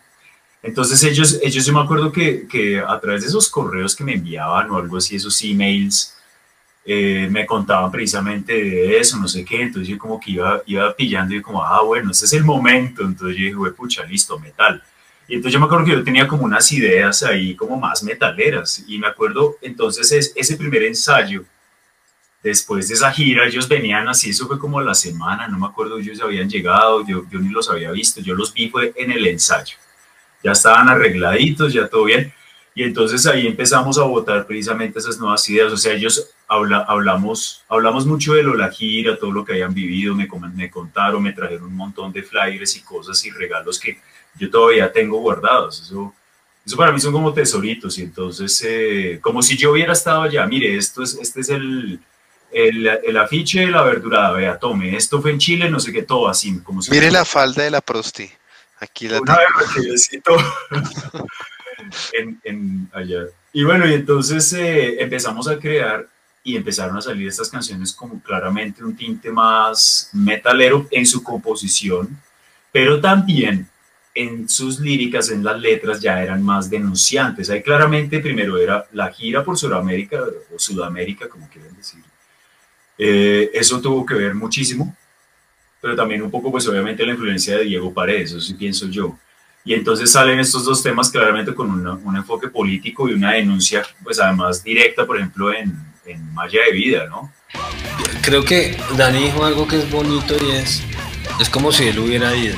O sea, nosotros siempre estábamos contándole a Daniel absolutamente todo, cómo estaba, lo dateábamos de, de los sonidos que estábamos descubriendo. Y Brasil era muy metalero en ese momento. Y nosotros íbamos tocando punk y New York hardcore básico, o sea, cuando, cuando llegamos nosotros, la gira que estaba interna la hicimos con Constrito, una banda que era grindcore, pero pesadísima, rarísima. Y, claro, todo eso nos ayudó mucho y, volvimos acá y, y, con Dani empezamos a componer y a decir, subamos un poquito la distorsión y hagamos otras cosas y, y, salió Vigilados, que es una canción más pesadita y, y Maya, entonces, pero con, con un tinte que siempre tuvimos de, pues, llamémoslo, eh, contracultural y, revolucionario, pero, pero acá ya estábamos un poco más clavados en hacia dónde debería ir dar a cada uno y creo que, que en la evolución eh, ya, ya se mostró un sonido con una característica más, más clara. Además de, del, del, aspecto del sonido, creo que eh, el grupo ya se toma una vía también en un discurso político muy claro, ¿no? Y es el discurso en torno a la defensa de la vida. Eh, y creo que Maya de Vida es, es, el ejemplo, es el ejemplo de, de esto, ¿no? De, de, cómo, por ejemplo, Maya de Vida está centrada en, en el ejercicio que se hace en el Cacarica el Cacarica es en el departamento del Chocó. Eh, y son comunidades eh, negras en donde eh, tienen una presión por parte de actores armados paramilitares muy fuerte, todos al mando del de, alemán y tenían, tenían, digamos que, unas presiones muy grandes y miedo al desplazamiento. Eh, y para proteger su territorio y su vida crean Cabida. Y Cabida toma como decisión eh, crear una malla, pero no era una malla, eran unos palos con un alambre de púas a un metro de altura, eh, que ellos creían que por lo menos les iba a dar tiempo eh, para poder huir de sus, de sus, de sus digamos, verdugos. Eh, y una parte en la canción en que se habla de, de Marino López, eh, Marino López, campesino negro del Cacarica, que es acusado de guerrillero, es obligado a bajar unos cocos y una vez baja los cocos lo decapitan. Y, bueno, a pesar de que el alemán dice que nunca se jugó con la cabeza fútbol, pues la comunidad y en la historia pues está que los paramilitares juegan fútbol con la cabeza de Marino.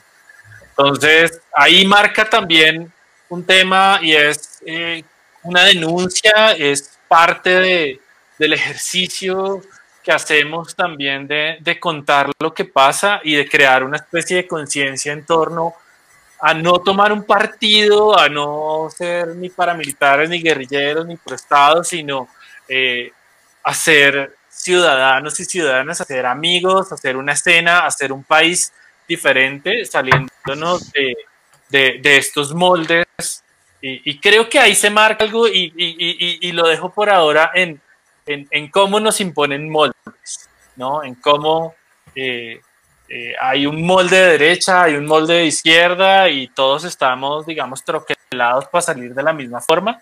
Eh, pero entonces el, el, ejercicio del grupo siempre fue poner esto sobre la mesa, dar un discurso eh, de denuncia y, y de acción, pero siempre, claro, llamando la atención en torno a cómo desde lo más pequeño surge la necesidad de abordar los conflictos de una forma diferente. Y esto lo digo a pesar de que, claro, yo peleé mil veces y en algún momento hablaremos de, de, estas indecisiones de adolescente, pero, pero creo que el grupo ahí empieza a tomar una decisión hacia dónde, hacia dónde quiere ir en un discurso político también. Sí, bueno, hablando de moldes y de troquelados, eh, algo que a mí me parece que nunca fue un molde, al revés, rompieron el molde y ese troquelado se destrozó en pedazos, es el Moldova. O sea, desde el arte hasta la composición, hasta el sonido, me parece a mí que eh, rompió con ese esquema del hardcore, ¿sí? La misma vaina todo el tiempo. O sea, el Moldova.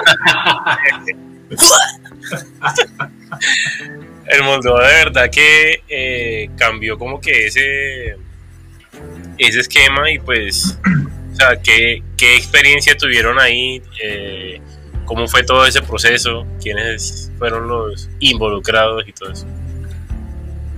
Bueno, pues eh, bueno, en Moldova, pues todos, en el proceso todos. O sea, veníamos como en este tren, ¿no es cierto? Primero un cambio ideológico que además se dio con el, realmente fue con el inconformidad, ¿no? Hay que, hay que decir que realmente, pues nosotros fuimos adolescentes y, y pues hablábamos de la realidad del país, entonces vivíamos en un, primero en un país en los noventas, nosotros pues hijos de los ochentas, violencia, bombas, Pablo Escobar, narcotráfico, todo eso. Entonces, pues las primeras canciones hablaban, por ejemplo, de, de la pertenencia a la ciudad también, ¿no es cierto? Entonces, que si no te gusta, pues entonces, ¿qué haces acá? Y cosas así, vete de aquí, largo de aquí. Y luego entonces empezamos a cambiar eso y decir, no, espere, ¿para qué hablamos de eso? Entonces, incluso para la inconformidad se hizo una revisión de todas las, letras de, de, muchas canciones. Luego entonces eh, llega, bueno, eh, lo de la evolución, y entonces luego ya para el, para el Moldova hay varias cosas. Primero, en, el, en composición, pues obviamente, digamos, yo por ejemplo ya en la universidad, pues yo ya iba mucho más avanzado. Alexis estaba súper juicioso, ya terminando en la Calvo, yo me acuerdo, él hizo todos los semestres con Frank Calzadilla, ¿no es cierto? Es tremendo maestro cubano, así impresionante. Eh, y entonces... Eh, pues empezamos a explorar más. Entonces, por la parte musical, yo me acuerdo que sobre todo, pues Alexis y yo siempre, siempre hemos hecho mucha conexión para componer. Y yo me iba, me acuerdo que yo salía de la ASAP, ahí en el centro, y subía hasta la casa de Alexis allá en Germania, y, y, sacábamos muchas canciones, de allá salieron ideas. Entonces me mostraba, no, yo tengo esta idea de batería, y eran ya baterías diferentes, sobre todo jugando con... Eh, con, con, diferentes ritmos, ¿no es cierto? Ya estábamos explorando pues más de ese hardcore así cuadrado, por ejemplo, incluso desde la inconformidad, porque incluso la inconformidad empieza con una cuenta de cinco cuartos. Pero entonces luego ya veamos como explorando más además sonoridades, arpegios, lo de las octavas que les contaba, entonces ya se volvió más melódico, y como yo veía en la universidad contrapunto, entonces pues yo empecé a meterle contrapunto a la, a, la, música a cada uno, básicamente. Entonces, bueno, digamos, sobre esas baterías que Alexis tenía, entonces yo, yo me inventaba una guitarra y luego sobre esa guitarra hacía otra, o no sé, o si no, yo a veces tenía como riffs de guitarra, así como por ejemplo eso sin ser, entonces de ahí entonces salía otra cosa, salía esto, por ejemplo, o proyecto, me acuerdo que era una idea completamente diferente y, y, luego, por ejemplo, Alexis, precisamente me acuerdo que la escuchó, yo me acuerdo que yo tenía una idea así como metalera pesada, algo así, muy diferente. Y Alexis me acuerdo que la escuchó. No, no, espere. No, sonó así yo, pero Mari. No, espere un momentico, tóquela, tóquela. No, espere, Paco, Paco. Y le metió, cambió toda la idea. Y de ese ritmo de batería salió, por ejemplo, una guitarra rítmica. Yo dije, ah, pues entonces toda una, con una guitarra rítmica así de fondo que fue más melódica. Entonces como que iba por otro lado, por el lado eso estaba hablando de la música, ¿no?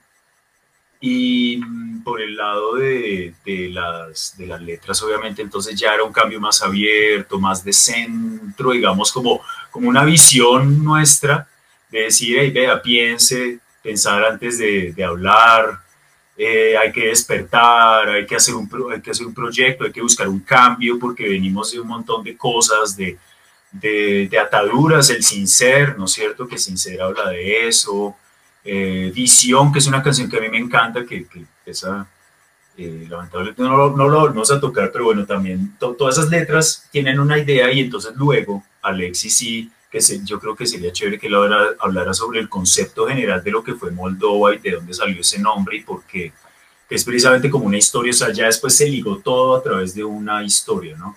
Entonces, no sé. Sí, en Moldova, o sea, yo, yo creo que que Dani contó muy bien cómo fue el proceso creativo musical em, en el que Dani estaba en, ese gran momento en la SAP de, de estar estudiando y, viendo pues, todo ese, mundo. Yo ya había como casi terminado también la academia de música, no sé qué, y nos reuníamos después de que salía de clase, lo invitaba a almorzar y, tocábamos con un patcito en mi casa Esa es su abuelita, uff. Exacto. Y, y Dani llegaba con ideas, yo tenía ideas, no sé qué, y ahí empezamos a, a, a hacer como toda la música, no sé qué, teníamos todos los ritmos, siempre, siempre a los dos nos gustó mucho como, como no hacer la música tanto en cuatro cuartos, sino, sino hacer amalgamas y cosas así. Y, y por eso hay tantas canciones que son cruzadas y tienen ritmos diferentes. Eh, y ya teníamos como la música y el concepto de Moldova nació cuando yo dije como deberíamos hacer una historia de un disco que cuente, que todas las canciones estén pegadas y, y, que tengan que ver con lo que está diciendo Beto ahorita, ¿no? O sea, ya había una posición muy clara de la banda a nivel político de lo que se vivía en Colombia en ese momento o antes y, la banda lo que tenía que encontrar era como un discurso de un poco más poético, pero, pero siendo aún así subversivo, llamémoslo, de, de contestatario, no subversivo, contestatario de, de decir algo. Y, y ahí todo, todas las letras las escribí pensando en, en cómo un ser humano puede descubrir, digamos, que su vida ha sido una mentira, que el sistema le ha hecho muchas cosas y no sé qué, y después empieza a encontrarse consigo mismo, sin ser, por eso es una persona que no tiene, sin ser, después despierta, después encuentra eh, el camino, después encuentra su sexualidad, después encuentra el amor que es único, después encuentra esos sentimientos que no tenía, después eh, llega a ese lugar que se llama Moldova, en donde empieza a entender que ahí puede vivir de cierta manera, eh, para, para, después denunciar una cosa de lo del silencio, para encontrar esa paz interior, no sé qué, con la violencia de, del conflicto armado en Colombia, bla, bla, bla. Y así, todo el disco está completamente conectado a nivel, digamos, lírico eh, y conceptual. Y gráficamente lo que, hice, lo que hicimos fue eh, trabajarlo con, con, un amigo artista que pintaba cuadros, bla, bla, bla. Eh, y un diseñador, eh, Julián, o sea, Diego Melo fue el que hizo el arte de la portada y yo les conté a ellos como el concepto y todo y entre los tres hicimos como toda la parte gráfica también y, y, y conceptual de eso. Entonces, eh, Moldova yo creo que, que, a nivel de sonido, y hoy uno lo escucha y, y, no, es, o sea, no es porque sea nuestra banda ni nada, pero creo que sí tiene una propuesta distinta dentro de, de del sonido, eh, de las líricas, lo que está diciendo ahorita eh, Dani, eh, no Daniel Forero, sino Dani de la costa. Falqués, Falqués. Falqués es realmente Moldova, yo creo que es un disco que, que sí logramos llegar a una, a una madurez musical súper interesante, conceptual, muy, muy clara y que, y que, y que sí marcó también un, un punto bien diferente eh, no solo en, sonido, en escena, en lo que sea, sino en propuesta de banda. Creo que es un sonido único y, y que, obvio, tiene toda, todas las influencias, inspiración, bla, bla, bla, y se puede parecer a alguna cosa, pero, pero creemos que como músicos sí llegamos a algo concreto, lindo, que está bueno y, y, y seguramente si hiciéramos algo nuevo, tendríamos que partir de ahí para llegar a otra cosa. Oye, una cosa del sonido. Eh, primero que todo, gracias por, por, dejarme remasterizar el álbum. Bueno, todos los álbumes. Eh, de verdad que es un honor eh, haber podido trabajar en eso y, y con el con el muchas Gracias, muchas gracias. Sí, con el Moldova era como que. O sea, hubo momentos donde yo me estoy o estoy oyendo el álbum o estoy remasterizando el sonido porque era tan interesante que era la primera vez que yo de verdad me sentaba canción por canción, segundo por segundo, a analizar todo lo que pasaba y es súper inteligente. Entonces de verdad que eh, tantos años después, felicitaciones por ese álbum. eh, y de verdad guarda que... el cepillo, hermano, guarda el cepillo para otro día. No. Muchas gracias, muchas gracias. Oh, muchas gracias. muy bueno, de verdad. Y, y, y una cosa, voy a cerrar con una cosa. Ese disco, ese disco, no le dimos bomba, nada, porque el día que lo lanzamos se acabó el grupo. ¿Por culpa de quién? Adivinen por culpa de quién. Pues, otra vez, man. Espere, espere, espere, déjeme adivinar. Daniel, vaina, ¿no? otra vez Daniel. Lo que pasa es que ahí, ahí fue que realmente, pues tristemente, digamos, eh, nosotros veníamos trabajando con Dar a cada uno súper fuerte, incluso eh, hacíamos dos ensayos a la semana. Me acuerdo que era así súper fuerte y, la rigurosidad, etcétera. Pero entonces eh, ya después la banda estaba como, es- pues es que claro, cada uno tenía sus proyectos personales, Alex empezó a ser súper exitoso, eh, todo famoso.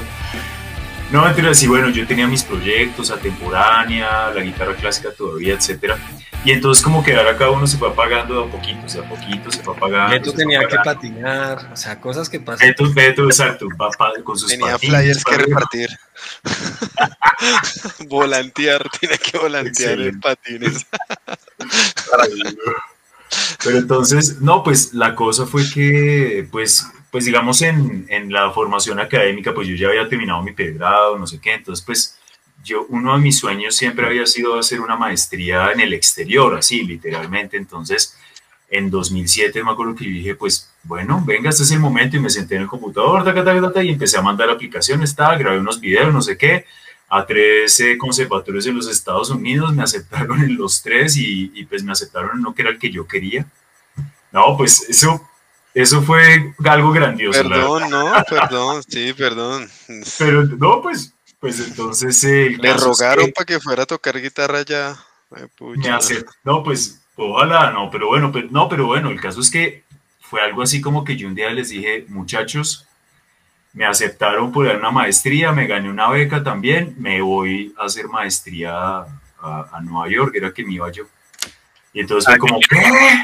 ¿A dónde fue? ¿Cómo así? Ahí, ahí Dani, Dani se ganó la beca del Banco de la República de Colombia y eso es brutal, o sea. O sea, a la que no fue al. al- o sea, No, fue Y la- a la final, a la final, digamos, ese sacrificio funcionó, después, pero después, no, no funcionó. ese año, pero sí- sí 10 sirvió años después. el comienzo de una relación. Lo que pasa es que. Daniel estaba celoso porque Alexis y Beto ya habían ganado un concurso musical. Es Y él no cierto. había ganado sí. nada. Entonces él dijo, no, yo voy a ganar la No, beca. ganarme algo yo. Que es la cochina envidia. No, eso fue, eso fue muy duro, fue muy loco. pero Nosotros ganamos Forza y Beto ganó el Banco de la República. Y, y Dani ganó el Banco de la República. Entonces, pues. Oye, todas estas la Muy maleta de diferente, Forza, pero- ¿dónde está, güey? Hay Eso maleta. lo debe tener Alexis. Alexis con la guitarra de, de Rock al Parque. Sí, Alexis se queda con todo. Ese se queda con todo. No, no dije. Entonces la banda acaba, la banda muere y ya. No, no, no, no. Lo que Eso- pasó ahí fue con. Ya habíamos, ya habíamos grabado eh, el disco, lo hicimos preproducción, después re- grabamos otra vez, ya estaba todo listo, nos demoramos que por ahí unos. eh, ¿De qué año se moldó? Yo no me acuerdo ya. Pues es que hay una anécdota 2005. curiosa. Ah, no, grabado en que- 2005-2008. Dice acá. Eso es lo que pasa es que Ok. vean, con- hay una anécdota curiosa y es que precisamente el Moldova, el Moldova se compuso más o menos entre 2002 y 2004. En 2005 lo grabamos, pero entonces luego pues por diferentes razones se demoró, bueno, eso quedó ahí. Entonces cuando yo dije, hey, me voy, fue como, fue pucha, no, venga, hay que sacar e-, ese disco ya, eso tiene que salir. Entonces cuando fuimos a mirar las grabaciones, resulta que, eh, que eso había quedado, se habían dañado los, los tracks, eso no sonaba bien porque la batería había quedado, algo, algo había movido un micrófono, el tipo que nos estaba grabando. La batería siempre jode todo. La batería, la batería, exacto, es la batería. pues entonces cuando fuimos a ver eh, este, el, eh, pues no, no servía. Y entonces, claro, tocaba quitar la batería, como dijimos al principio, la batería pues es lo primero que se graba. Luego viene el bajo, las guitarras, las voces, bueno, en fin. Entonces, al quitarle la base, uno decía, no, pues venga, Alexis, eh, quitemos la, la, la, batería y grábela ahí, encima de eso. Y uno, cree, uno creería que eso va a funcionar por más, y tenía metrónomo y todo, y no funcionó, o sea, eso no. Tocó volver a grabar el Moldova como en un mes. Eso fue como en un mes que nos tocó grabarlo rapidísimo y teníamos un montón de cosas ese año. Eh, como todas las grabaciones de cada uno con problemas. Entonces, terminamos, lo bueno es que ya teníamos las canciones súper interiorizadas, volvimos a grabar y por eso yo creo que quedó bien. porque, porque tuvimos que volver a grabar y, quedó muy bien. canciones más maduras también, es que ya llevamos tocándolas. Y ya, ya, ya Beto ya se sabía los bajos a la tercera grabada o no se lo sabía. No, no me lo sabía. De hecho, hay las dos canciones instrumentales, esos bajos los grabó Daniel. No.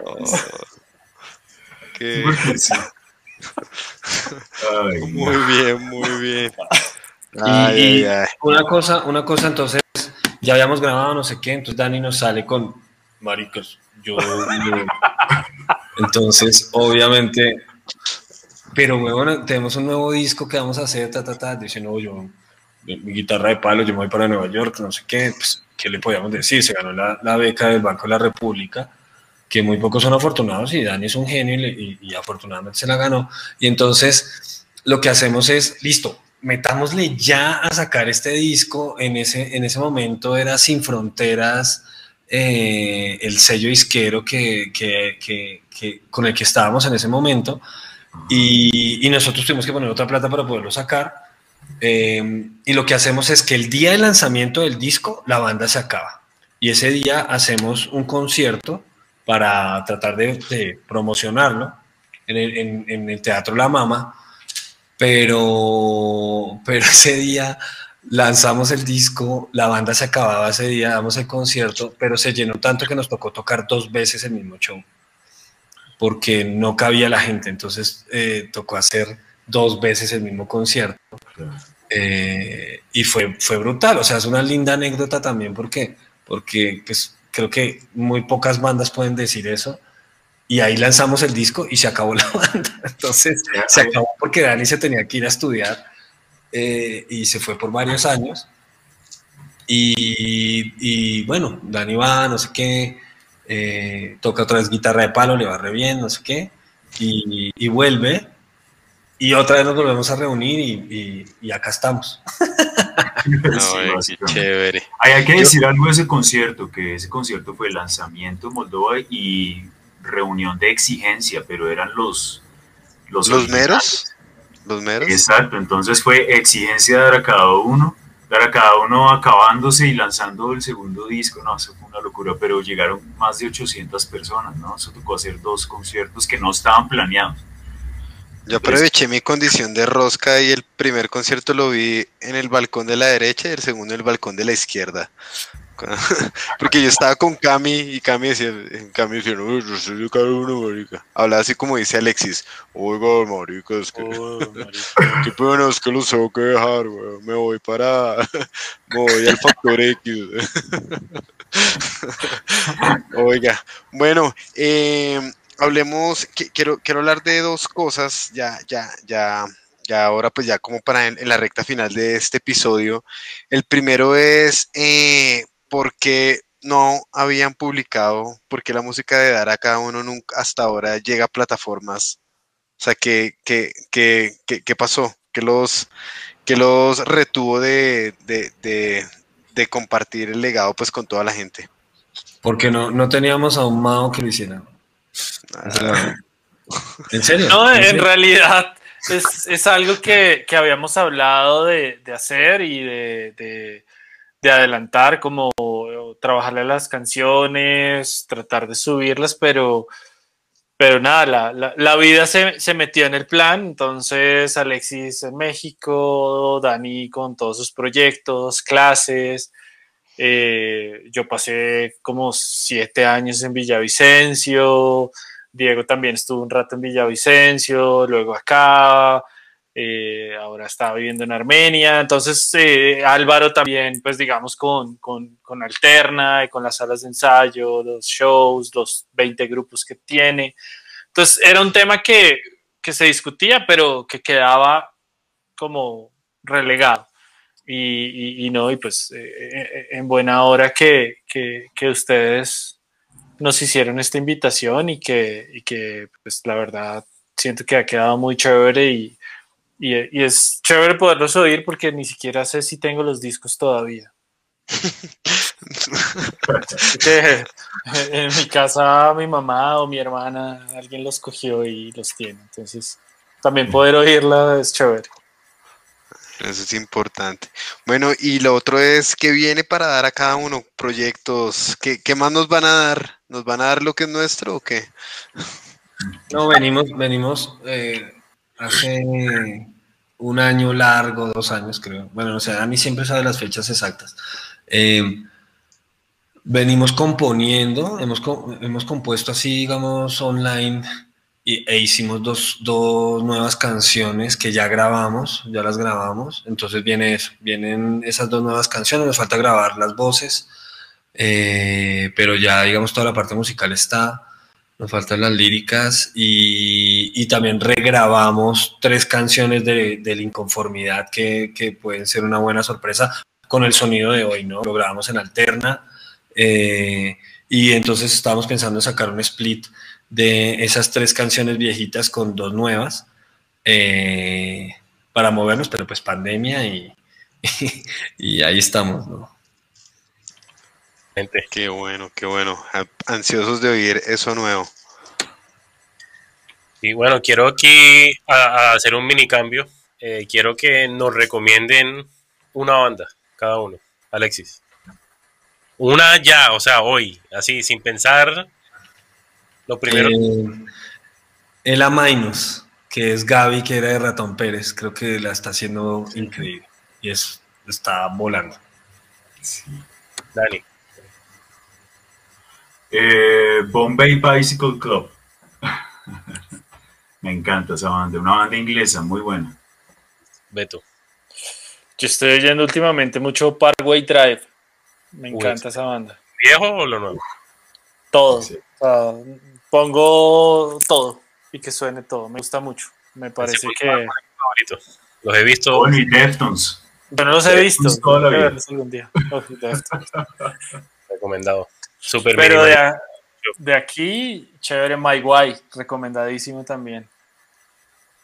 Una onda tropical muy chévere con el maestro Alvarito. Un saludo que no pudo estar ahí. Pero nos pudo acompañar. De Idols también está buena, creo que hay buenas cosas Bueno, con tanto, con tanta experiencia, con tantas vivencias, ¿cierto? Ese tour, aunque fue uno y fue eh, en realidad corto, ¿no? Porque las ciudades sí, fueron que unas 10, 15, eh, pero vivieron cosas que en realidad tal vez les abrieron los ojos y pues dos discos, dos EPs, eh, no sé, ¿qué enseñanzas les dio el hardcore o, qué le pueden dejar a esta nueva era de, músicos? No sé, Alexis. No, yo, creo que lo que nos dejó en la vida, o sea, al final es una experiencia de vida que, hoy con nostalgia extrañamos y, queremos seguir tocando. O sea, creo que subirse a la tarima es una de las cosas más increíbles que, que puedes vivir y, y lo seguimos extrañando y lo queremos seguir haciendo y seguramente mientras estemos juntos lo vamos a poder eh, y espero nos sigan invitando a tocar y poder seguir eh, haciendo música porque, porque hace parte de nuestra vida de, de, de, lo que queremos hacer siempre. Creo que eh, un consejo para, para las nuevas bandas y lo que están haciendo es las inspira inspirarse en otras bandas está bueno porque pues nadie nace aprendido, pero creo que también está cool arriesgarse y, y con dar, dar, a cada uno siempre fue una banda que cuando todo el mundo cantaba pesado y gutural, pues nosotros hicimos una voz aguda y Diego se encargó de hacer eso. Cuando,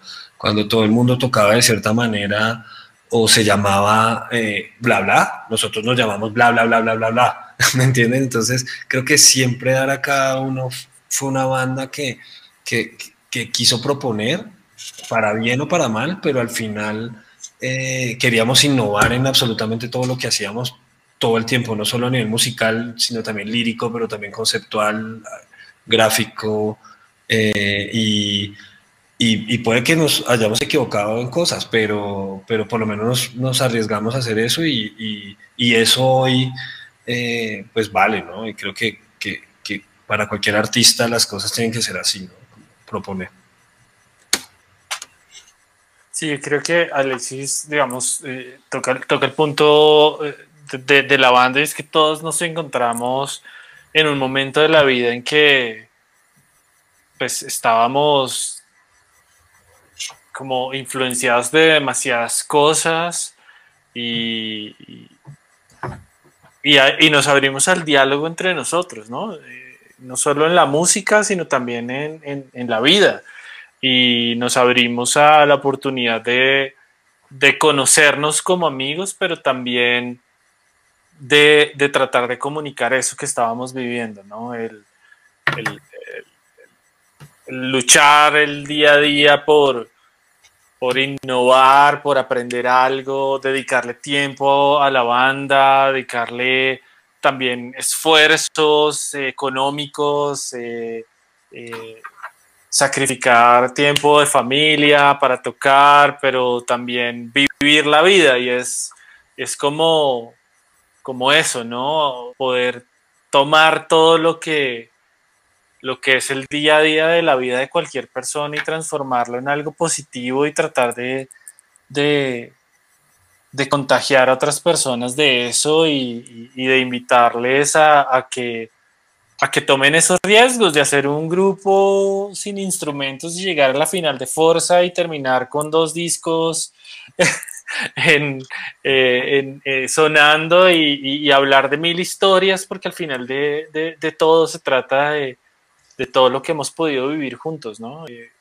esta es la familia que yo escogí, es decir, es como, son mis hermanos, es mi familia y los amo enormemente y poder haber hecho esto y vivir la vida con ellos y seguir compartiendo con ellos, poder sentarme con Daniel dos horas eh, a tocar eh, en alterna y recordar esos viejos tiempos y de pronto pensar en las cosas que vienen y, y es retar retar a, lo que creemos que está construido y, romperlo. Bueno, pues eh, digamos en mi caso, pues hay varias cosas, digamos, en, yo, yo, yo pensaba pues que yo era como el menos hardcoreero que, o sea, para mí el hardcore, yo escuchaba algo de hardcore, pero yo siempre estado como por otra onda. Y entonces llegó el, terminé metido en el hardcore casi sin querer, o sea, pues por aceptar, digamos, al final una llamada a un amigo y terminó siendo una aventura de 21 años ya, este año se cumplen 20 años, por ejemplo, la inconformidad. Además hay algo, hay algo que yo valoro mucho de esta banda y es que somos los mismos desde el inicio. O sea, eso es algo, pues o sea, nos hemos tenido que separar en algunos momentos de la vida, lo que sea, pero ahora cada uno desde 1999 somos los mismos cuatro y luego desde 2007 con Álvaro que ya lleva un montón de tiempo en la banda y entonces somos, somos amigos y es algo que, es muy bonito. Yo lo siento, ¿verdad? Como la, amistad para todos ahí, como algo bonito del hardcore y pues, o puede ser de la vida, como dice Beto, la familia que nos coge y, sí. Y somos muy amigos y cuando nos vemos es como si hubiéramos ensayado, como si estuviéramos todavía en la cafetería esa allá donde Beto. Entonces eh, la pasamos muy rico y, y bueno, y otra cosa que, que yo, yo siento que, pues yo creo que eso es muy hardcoreero, es el DIY. O sea, es algo, por ejemplo, hablamos de la gira, cuando hablamos de estos discos que están ahí, todo se hace de esa manera. O sea, incluso ustedes, fíjense, acá en Tropical, todo lo que hacen es por, por, em, por iniciativa también de ustedes, ¿no es cierto? O sea, aquí no hay grandes empresas ni conglomerados que a eso, ellos no les importa esta música, eso somos nosotros que queremos expresarnos, ¿no es cierto? Primero que todo es algo hermoso de la música, pero sobre todo estas bandas de la escena underground, ¿no es cierto? De las tribus urbanas, de los que no quieren ser, escuchados, los que no, y ahí están nuestras voces gritando eso me parece genial, pero aparte de eso, cada uno lo hace. Entonces es algo que yo me he dado cuenta que he mantenido en mi vida de muchas maneras. Por ejemplo, con Atemporánea, con mi cuarteto de guitarras. Es la misma vaina, eso es puro DIY porque do it yourself, ¿no es cierto? o sea, hazlo tú mismo, el hazlo tú mismo. Con la temporada es lo mismo, lo, hemos sacado ya tres discos eh, y eso lo hemos hecho con nosotros, bueno, algunos apoyos, eso sí, pero pues en general es pura iniciativa de nosotros también porque es también un tipo de música que, que no interesa, digamos, en un país así, que nos sirve y pues igual lo hacemos. Entonces, bueno, es algo que me parece muy bonito de, de, de esta experiencia, como para agregar algo, ¿no? Bueno, pues miren, eh, yo, o sea, me, me, parece muy interesante como todos los puntos que tocan y, y me parece muy, muy, muy chévere que esa, eh, pues, o sea, esa ética o esa forma de hacer las cosas o esa visión o esa pasión del hardcore, pues imprima la vida de ustedes, ¿no? En atemporánea, en, en, en, en su vida profesional, en su vida, en su vida, eh, pues, no sé, en su vida sentimental, en lo que estén haciendo con sus vidas. Y eso es algo que en todas las entrevistas que hacemos, pues, con bandas que también llevan varios años de trayectoria, de trayectoria, décadas, pues cuando hacemos esta pregunta todo el mundo dice, me dejó como una forma de pensar, una forma de, una forma de vivir y, como que por eso quizás es tan difícil eh, desaferrarse, ¿no? O sea, 20 años después seguir componiendo, seguir tocando, seguir brincando en una tarima, así ya cuarentones. Eh, y como que todo el mundo, ay, vea a mi tío, ay, vea.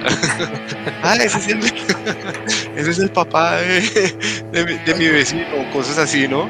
Eh, esas son historias muy bonitas, entonces pues, a ver, para toda la gente que nos está escuchando, yo, yo creo que dar a cada uno lo que es suyo, hemos recibido pues aparte de historias muy graciosas y, pues digamos como vivencias, pues hemos vivido, eh, hemos sentido como, como la, la historia, como hombre dicho, como lo que es la historia del rock, ¿no? Es empezar entre amigos, ensayar, eh, experimentar, vivir cosas raras, componer, eh, esforzarse por hacer cosas y pues y pues dar a cada uno pues también nos, nos, muestra pues como cosas como, como cosas interesantes que es pues el, su viaje a Brasil el cambio que esto significa para ellos para la gira y también el disco concepto de hardcore el Moldova pues que en serio no es no es común que una banda se lance a hacer un disco concepto pues muy bien Alexis lo dijo eh, a pesar de, de ser muy hardcore pues siempre quisieron hacer lo que lo que quisieron, ¿no? Y, y, experimentar y como no, y no sentirse encasillados por el género para hacer lo que, lo que fuera. Entonces, eh, pues le quiero desear pues lo mejor a la banda, a todos los que no la han escuchado, dense una oportunidad de escuchar toda su discografía que ya la ya está publicada y próximamente vamos a publicar las canciones del Hardcore Reality. Eh, dense una, una oportunidad para escucharlos y pues estén pendientes de lo nuevo que van a hacer ellos. Les mando un abrazo pues a los tres aquí desde la desde, desde esta interfaz virtual, pero también eh, a, a, Diego y a Álvaro que no, que no se pudieron unir, pero pues que seguramente van a oír este episodio. Eh, admiración y admiración y mucha fraternidad. ¿Vale? Entonces, un abrazo gigante. Gracias, Mao. Muchas gracias. Gracias a ustedes. No, muchas gracias, muchas gracias Dani también. Gracias Eso. por todo, en serio. Qué cool que, que, por fin están las canciones ahí en las plataformas y, y, gracias por la oportunidad, el espacio y bueno, espero que nos veamos pronto, ojalá en una, en, en una tarima, ¿no? Oh, Eso, sí, sí, pronto, pronto. Bueno, listo, amistad para todos. No sé, Dani, si quieras decir algo. No, gracias, de verdad. Se les quiere. Vale, listo. Eh. Gracias. Chao. Chao. Gracias.